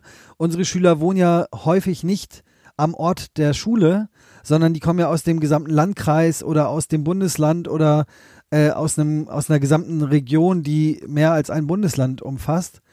Und da muss man sich ja schon überlegen, an welcher Stelle macht es Sinn, die wirklich in die Schule zu holen? Kommen die in die Schule, um dann, ich sag mal, einen Frontalunterricht zu bekommen oder betreutes Lesen zu erleben? Oder kann man das nicht eigentlich auch besser strukturieren, dass man sagt, okay, ähm, also so ein bisschen die Idee von Flipped Classroom vielleicht auch, oder ähm, oder ja, gibt es Regionalgruppen oder oder oder. Aber ich glaube, das sind eigentlich so drei Szenarien, die müsste man mal durch durchspielen, durchdenken und dafür Ressourcen aufbauen, weil das immer wieder mal zum Tragen kommen kann. Mhm. Oh, und da habe ich gedacht, Gibt ich schreibe das hier mal rein. Und nur um. Achso. ich, ich dachte, Ja, ich werfe das hier mal so in die Runde und guck mal, was ihr dazu beizutragen habt. Aber das waren so drei Szenarien, die mir äh, durch den Kopf geistern, wo ich denke, hm, eins von den dreien wird es ja wohl irgendwie werden. Also was ich gerade noch sagen wollte, ist, es gibt tatsächlich auch Berufsschulen, wo ähm, ganz Deutschland hinkommt.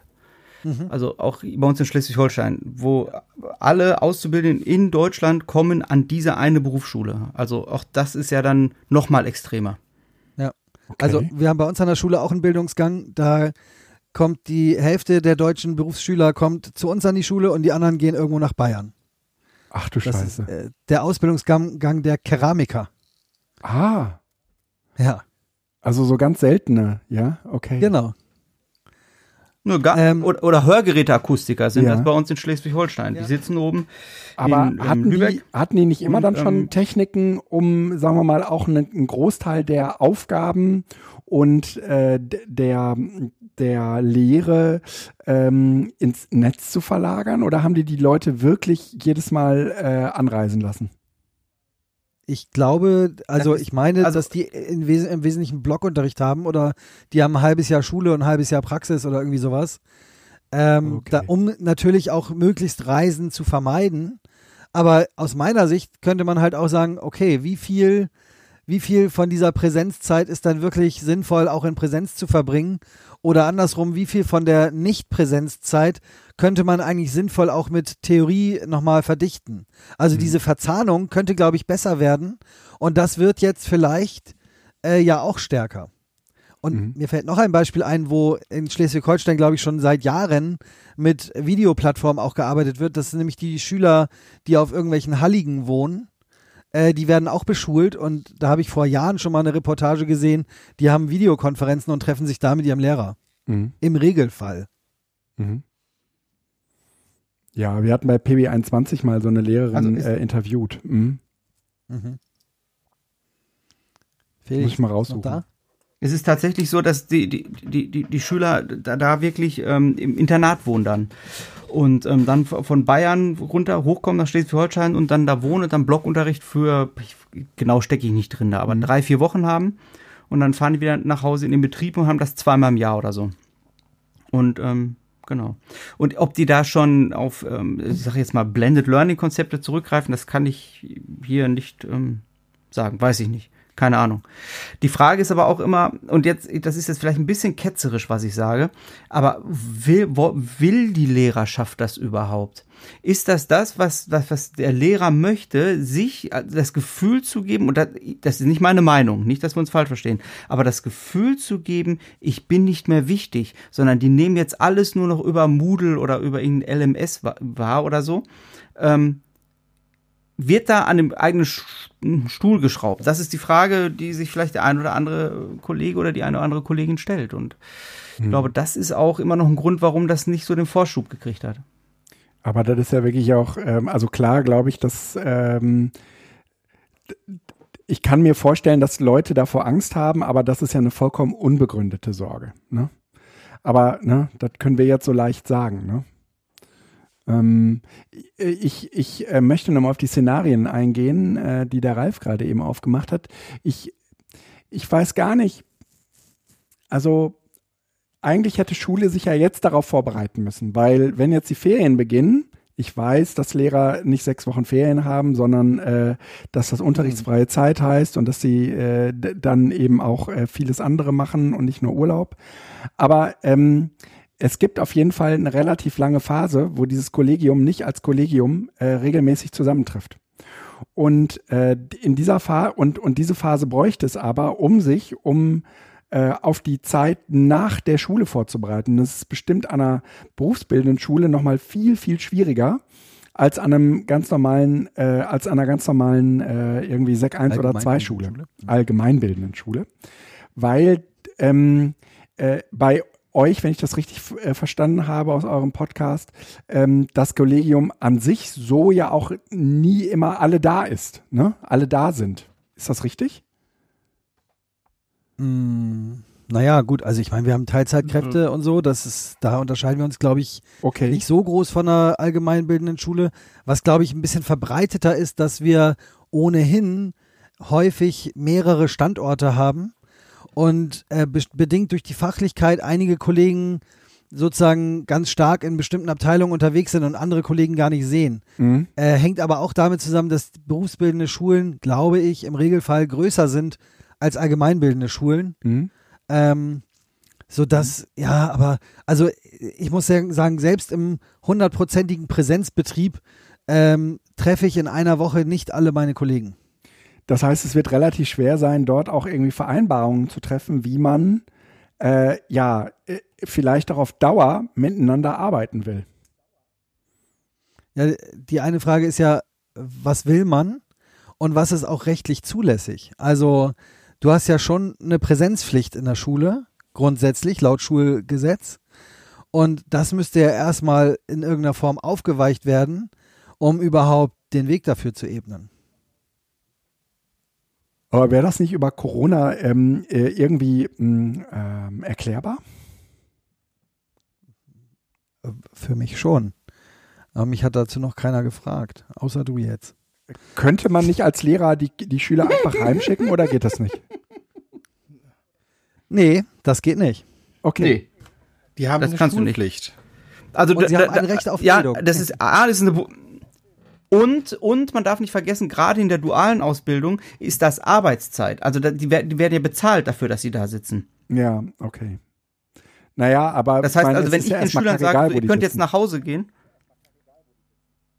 Ja, das sagst du, aber das sagen noch nicht die Chefs, die noch nicht erlebt haben, dass es ohne ähm, ähm, ohne Noten auch geht. Okay. Mhm. Um da nochmal den Ja, Kreis. aber also es ist auf jeden Also Fall wenn du- ein sehr schwieriges Thema. Okay. Ja. Was auch in den bestehenden Strukturen nicht gelöst werden kann, weil die bestehenden Strukturen diese Bewertung Teil, also die, die gehören zu diesen bestehenden Strukturen. Du kannst, musst also Schule und Bildungssystem neu denken. Und ich finde dieses Begriff inzwischen auch ganz furchtbar, aber du kannst nicht Schule, wie wir sie kennen, denken ohne Noten und es funktioniert alles. Weil das, Ja. das gehört so eng zusammen, dass du das eine nur mit dem anderen auskippen kannst. Aber in dem Fall wird es ja nicht um Weil Noten gehen. Präsenz und Pflicht, doch ist es. Am Ende geht es darum, weil in, wenn ein Schüler im Unterricht sich nicht beteiligt, gebe ich dem am Ende der Stunde eine 5. Ja. Der hat die Pflicht, sich zu beteiligen. Oder in den unteren Klassen habe ich die Pflicht, auch seine Beteiligung abzuholen. Das heißt, ein Schüler, der nicht da ist, der muss sich entschuldigen. Ja. Es gibt die Schulpflicht in der Schule, nicht ich sitze zu Hause am Computer. Das heißt, wenn der Schüler sich nicht entschuldigt in der Oberstufe und nach zwei Wochen die Entschuldigung ärztliches Attest nicht abgegeben hat, dann kann ich ihm dafür eine 6 geben. Das heißt, dieses komplette System basiert am Ende auf diesen, diesen Bestrafen durch Noten. Und das ist, äh, das, das, kriegt, das kriegt man nicht auseinandergedröselt. Okay. Okay. Das heißt, ähm, Da streiten sich noch die Geister, ob ich jemandem, der nicht da war, tatsächlich eine 6 geben darf. Weil er hat Ja, ich weiß, das sind dann die Diskussionen, die im Kollegium gebracht Genau. Ja, genau ja, ja. gut, gut, gut, gut. Dann gut ist ich wollte es nur einmal also- zwischendurch, äh, Ja. genau. na, Ist- schlägt heißt Oder halt teilgenommen oder Für die ja. Für die anstehenden Ah, ja. Zeugniskonferenzen genug. Ist wie es ist. Ja, ja. aber genau. dann bleibt Ich ja von den äh, drei Szenarien, die Ralf gerade eben beschrieben hat, eigentlich nur das erste über, nämlich alles wird so bleiben, wie es war. Ja, und das ähm, ist sozusagen abzuwarten. Ne? Also, ja, schwierig. Also, ich sag mal Ja. so. Also ich ähm, könnte mir tatsächlich, also in der, in, hm, so, wenn Soll ich, wir, du? wenn, ich mach mal, äh, wenn wir zurückblicken auf die Corona-Situation, äh, wenn wir vor der, vor dieser Zeit der Schulschließung, wenn uns jemand gefragt hätte, ob es denkbar ist, über Wochen und Monate Schüler zu Hause zu lassen und irgendwie stattdessen, sta- also statt Präsenzunterricht nur online zu unterrichten, hätten wahrscheinlich wir vier auch gesagt, nee, das geht nicht, das machen die nicht. Ne? Äh, und allein schon, dass diskutiert wurde, keine Abi-Prüfung zu schreiben, das ist ja schon quasi revolutionär. Und des, deswegen glaube ich, sind theoretisch alle drei Szenarien denkbar. Also so wie meine Kinder das im Moment haben, da ist die Klasse zweigeteilt oder dreigeteilt und es, die kommen immer tageweise nur in kleinen Gruppen zur Schule. Oder wie wir das gesehen haben, äh, eine Klasse kommt an einem Tag komplett zur Schule, dafür bleibt sie dann drei Tage zu Hause. Mhm. Oder, oder, oder. Also das wäre ja auch so ein Blended-Szenario. Mhm. Oder wir kriegen nochmal eine, so eine Corona-Welle, neuer Shutdown und wir switchen wieder komplett auf Online-Unterricht. Oder aber äh, endlich wieder Präsenzseminare, hast du gesagt. Äh, wir können endlich, endlich wieder, also endlich in Anführungszeichen, äh, ganz normalen Unterricht machen, ganz normale Schule machen, wie früher. Äh, und ja, da bleibt wahrscheinlich dann auch erstmal nur das. Hm. Aber äh, trotzdem, glaube ich, um, um Sicherheit zu gewinnen, um Planungsklarheit zu haben, sind das, glaube ich, die drei Pfade, über die man sich Gedanken machen kann. Und wie wahrscheinlich ein neuer Shutdown ist oder wie wahrscheinlich ähm, so eine äh, Zerteilung von Klassen ist oder äh, nur eine teilweise Präsenz, das bleibt, glaube ich, abzuwarten. Ja. Ja. Ja. Also auf, wenn, wenn wir, wenn wir die, die äußeren Umstände uns wegdenken, also wenn wieder noch eine zweite Corona-Welle kommt oder so und es muss einen Shutdown geben, dann gibt's auch einen und dann arbeiten wir wieder online. Das ist ganz klar. Aber ich könnte mir in der beruflichen Schule tatsächlich vorstellen, dass es in den, in den Vollzeitschulischen Aus, äh, oder in Ausbildungen, jetzt nicht in Bildungsgängen, dass es da eher auf ein Blended Learning Konzept hinauslaufen könnte, als tatsächlich in der dualen Ausbildung. Ist jetzt erstmal ein Bauchgefühl, ähm, weil dort nicht noch ein Dritter im Bunde ist. Also, Mhm. wenn ich in einem BG bin, also im beruflichen Gymnasium, in einer Berufsfachschule, jetzt, ähm, dann bin ich da als Lehrperson, als Schule und die, Schülerinnen und Schüler sind da. Und wir beide können das absprechen und ähm, wie gearbeitet wird mit Schulleitung, Ministerium, bla bla. Aber ich habe nicht noch den dritten im Bunde, die Ausbildungsbetriebe.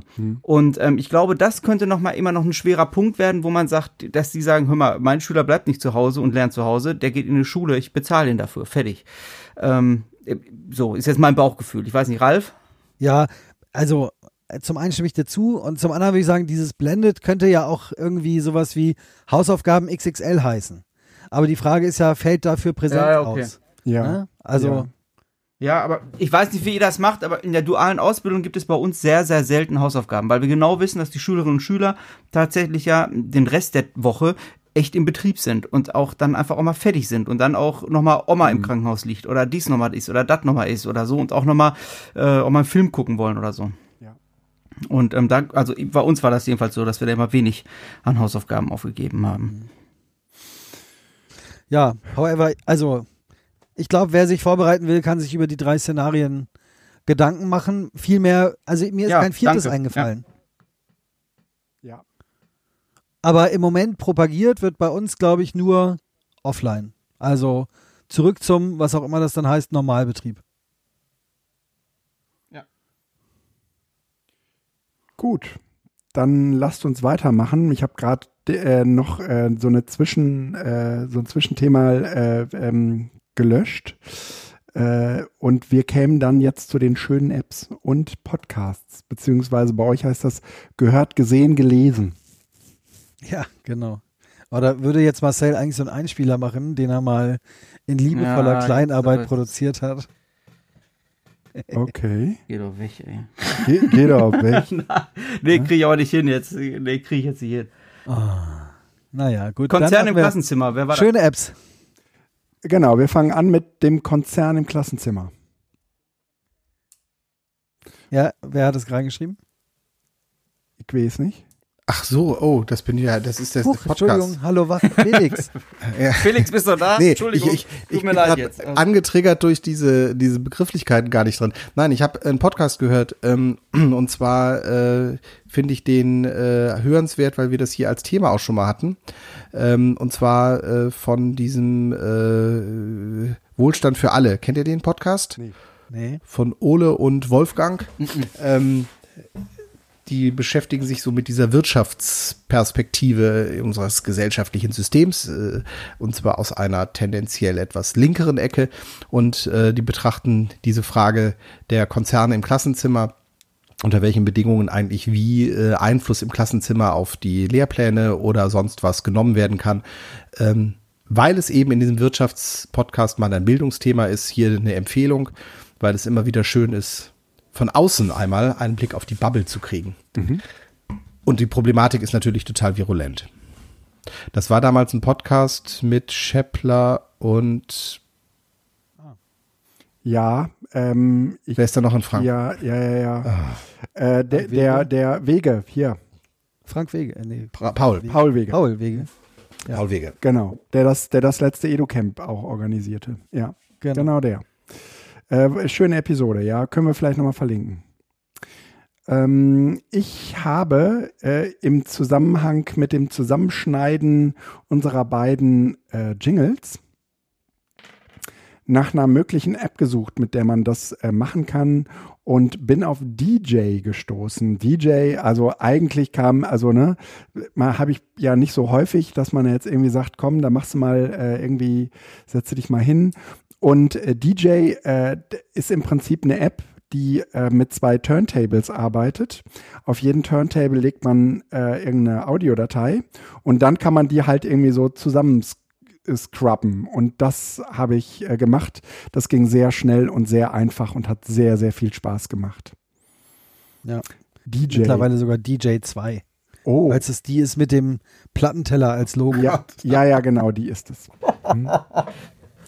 Äh, kennst du diese App? Also ich habe ja mal jahrelang auf, was ich? Nee, aber ich habe ja jahrelang aufgelegt und immer wenn ich sowas höre, dann kriege ich so ein bisschen Gänsepickel. Aber für so eine äh, ähm, Sache bestimmt super, die Software. ja, Das also, ne? Glaube ich auch. Äh, Ich habe mir die mal geladen, als wir zum Edu-Camp nach Hatting gefahren sind und da ist ja diese Disco. Und äh, da habe ich dann irgendwie gedacht, super, dann kann man schön rüberfaden und Ja, man kann tatsächlich auf diesen Plattenspielern auch scratchen und solche Spielereien machen. Äh, oder kann eben sagen, pass mal, such mal einen Titel raus, der der Beat, äh, den Beats per Minute entspricht und so. Ist gut, kann man mal. Für die nächste Ja, cool. Klassenfeier. ja. Äh, und dann habe ich äh, gestern kennengelernt äh, bei einem kleinen Online-Workshop Jamboard. Äh, Jamboard ist im Prinzip mh, ein Billig-Padlet von Google. Also äh, Google äh, hat das, stellt es bereit und äh, es funktioniert, also es fühlt sich eben an wie so kleine äh, Kärtchen, na wie heißt es, so, so Post-its.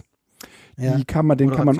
Genau, den kann man so unterschiedliche Farben geben und dann kann man äh, irgendwie auch dieses äh, Bild irgendwie so zerteilen und dann kann man, also wir haben das jetzt für eine Vorstellungsrunde genutzt, ähm, die eigentlich per Zoom stattgefunden hat, aber damit man irgendwie so, so einen Ort hat, wo das abgelegt ist. Ach, das war ganz nett. Also das gibt's auch als App für, für diverse ähm, äh, Handy-Plattformen, Smartphone-Plattformen und äh, man, man kann auch äh, das ganz gut irgendwie mit dem digitalen Endgerät ähm, benutzen. Jamboard. Und es hat noch ziemlich viele andere Funktionen. Also zum Beispiel diese, äh, die, die, ich, Google hatte mal als, als äh, irgendeine Beta und konntest du ausprobieren. Du hast irgendwas gemalt und der hat dir gesagt, was er daraus entdeckt. Und jetzt kannst du halt irgendwie mit Strichen so versuchen, eine Katze nachzumalen und dann gibt er dir Cliparts rein, ähm, Ja, wo dann halt eine vernünftig gemalte Katze ist. Aber das Kannst geht du nicht mit Jamboard. reinziehen. Ja, genau. Das geht nicht mit Jamboard, da bin ich Ja. mir sicher. So, also, Das ist bestimmt eine andere App. Ja, bestimmt. Nee. Nein. Ja, dann. Äh, der, der Ralf, der ist dran. Warte, ich guck nach, ich guck Ja, nach. guck Ja, du nach. kannst In der mal nebenbei macht der. Ralf. So, äh, ja genau, also ich äh, weiß nicht, ob ihr schon mal GoodNotes vorgestellt habt, aber tatsächlich ist das in, also spätestens seitdem ich in Schule unterwegs bin, eine meiner am häufigsten genutzten Apps. Ich nutze sie als digitale Tafel, aber auch als Notizbuch.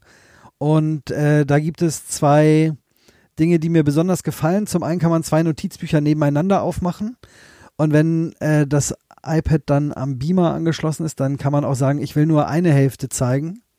Und das auch ohne das ganze Interface, sondern wirklich nur die Schreibfläche. Das ist ganz schön, wenn man mal so den Erwartungshorizont oder seine geheime Agenda oder so nebenbei öffnen will. Und was an der App auch äh, spannend ist, ähm, das ist aus meiner Sicht eine der ersten Apps, die das umgesetzt hat, was Apple eigentlich anbietet, nämlich dass man sich die iOS oder iPad OS App kauft und dann auch auf dem Rechner benutzen kann. Ah. Und äh, das ist aus meiner Sicht auf deren Website noch nicht so richtig deutlich, weil Da kann man auch immer noch die Mac-App ganz normal aus dem Store laden, aber ähm, es scheint, also ich hatte vorher schon beide, aber es scheint eben jetzt auch zu gehen, dass man sagt, ich kaufe mir nur die App fürs iPad, die dann auch auf dem iPhone funktioniert und auch auf dem Rechner. Sehr cool. Ja, Ja. also die ist auf jeden Fall vom Schreibgefühl und von allem, was ich so brauche, ganz gut. Wer es ein bisschen Mhm. mathematischer braucht, der nimmt dann vielleicht Notability. Das ist sozusagen der Konkurrent Nummer eins, glaube ich. Aber an sich eine ganz tolle App. Okay. Und das ist glaub Guido, das ist übrigens die- kollaborativ, ne? Bitte? Kollaborativ. Kollaborativ. Du Nee. kannst doch inzwischen auch, wenn beide GoodNotes haben, kannst du zusammen ein Pad machen. Ah, okay, das habe ich noch nicht ausprobiert, das wäre auch nochmal spannend. Guido, aber Meine falls du dich erinnerst, das ist die App, in der du mal die Matheaufgaben für deine Tochter ja, gemacht ja, ja, ja, genau. Ja, ja, genau. Ja, hast. Genau. ja. Ja. Jetzt mal gucken, was hat Felix raus, ähm, Marcel, Entschuldigung, Marcel rausgefunden? Ja, d- also schöner kann es nicht sein eigentlich. Wir haben beide recht. In der Version im, im, im Browser ist es nicht integriert. Und ähm, ich habe gedacht, das kann doch nicht wahr sein. Und aber auf der Android-App, auf dem Tablet ist es mit drin. Ah ja. Ah. Also auf der iPhone-App ist es nicht mit drin. Okay, ja. Also, da hab ich hier bei mir ist es dann unter dem, dem Zeichen, genau, deinem Zeichenwerkzeug, dann hast du da äh, Assistive Drawing Tools. Und dann Das kannst du erklärt halt, auch, ähm, kannst auch weswegen- sagen, ich mache ein Einige sagten, äh, damit Ja. kann, ich konnte damit, ich habe da, ich habe schon äh, Gembots mit GIFs gesehen und wir alle so, nee, das geht nicht, man kann hier nirgendwo, ne? Aber das erklärt's. Mhm. Ja, Tja. liegt ja auch irgendwie nahe. Äh, Android, Google, ne? Ähm, ja. Mhm. Ja, absolut. Ja. Genau, ich hätte, ich hätte nur schwören können, dass das auch in der Online-Variante ist, aber gut, dass ich es nicht getan habe. Ja, ja. Ähm, ich, ich bin dran, glaube ich, ne? Hier. Ich habe, das sind keine Apps, das ist tatsächlich, gehört eher in die Rubrik gehört, gesehen, gelesen. Und ähm, zwar ist es ja so, dass man mal hin und wieder irgendwelche Software sucht, die man für einen, von einem Big Player vorgesetzt bekommt, aber gerne eine andere Alternative haben möchte. Bisher habe ich da ganz häufig die ähm, Seite Alternative to und dann .net, das können wir wahrscheinlich auch in den Shownotes nochmal verlinken, dass man das auch nochmal genau schreibt. Da schreibst, gehst du drauf und dann schreibst du oben rein, hier Photoshop, was gibt's da für Varianten? Und dann zeigt er dir alles an und dann kannst du noch hingehen und sagen, gib mir nur Open Source Software oder gib mir die, die nur auf, nur auf Mac laufen. Und dann hast du eine Liste da, Varianten und Alternativen zu ähm, Photoshop. Was jetzt aber neu ist und die Seite kannte ich noch nicht, ist opensource.builders. Und ähm, da geht es halt darum, dass nur Open Source Software, also da habe ich auch gerade Slack gesehen zum Beispiel und da bilden sie dir dann verschiedene Möglichkeiten an, wie du Slack quasi ersetzen kannst oder umsetzen kannst. Ähm, ja, einfach gehört, gesehen, gelesen. Jetzt ist er weg. Oder- Und dann eine Sache noch, Nee, er ist weg. ich, ich, Ich ich, bin da, ich bin Er da. hat wahrscheinlich jetzt Hallo, Houston, hallo. hören Sie mich? Variante gesetzt. Hallo, hallo? Kein Netz. Ich höre dich, Du? Guido. Wer? Ich höre dich. Also ich höre dich. Oha. Hören die anderen? I Ja, jetzt hör- wieder da. ja, Netz ja. ist wieder da. Oh. Sorry. Das ist Ähm, immer so fies, wenn einem das Netz ja, alles geklaut gut. wird, ne? Ja, aber äh, ich hoffe, dass wir äh, das über die lokale Spur wieder hinkriegen. Ja. Genau, und einmal dann ganz zum, äh, hatte ich noch einmal gesehen von Larry Fong, das muss wohl irgendein Hollywood-Regisseur sein. Und der hat halt auf einer Webseite mit ein paar How-To-Videos geschildert, wie man sich selber ausleuchten kann und wie man sich besser darstellen kann in Online-Konferenzen. Es geht ja jetzt nicht darum, dass man hm, so, oh, wie stelle ich mich doll dar, sondern wie mache ich eine vernünftige Ausleuchtung, wie mache ich das, dass der Hintergrund einigermaßen aussieht und so weiter. Und alles für Budget, also alles äh, kostengünstig. Halt hier so eine Lampe und hinten sollte nichts hinstellen und so. Aber schön gemacht und ähm, toll erklärt. Einfach für die ganzen Konferenzen, die jetzt ja hoffentlich vorbei sind, denn wir haben ja demnächst bald endlich wieder Präsenzunterricht. Ja. Aha. ja, sehr schön. Oh, mir fällt gerade noch was ein. Ja. Äh, und zwar für alle, die ihre Kopfhörer gerne mal benutzen mögen. Ich bin jetzt kürzlich aufmerksam gemacht worden auf 8D-Sound. Sagt euch das was? Mein Sohn hat mir davon mal was vorgespielt. Ja. Erzähl also mal. das ist das sind tatsächlich... YouTube-Videos. Äh, ja, bei YouTube gibt es ganz viele Videos. Er hat mir jetzt so eine, oder der Kumpel der hat mir eine Datei geschickt, aber es gibt es eben auch bei YouTube. Ähm, und man, wenn man diesen Sound, also wenn man das ohne Kopfhörer hört, dann klingt es einfach nur furchtbar. Und wenn man das auf dem Kopfhörer hört, Äh, da würde ich euch mal eine YouTube-Playlist verlinken.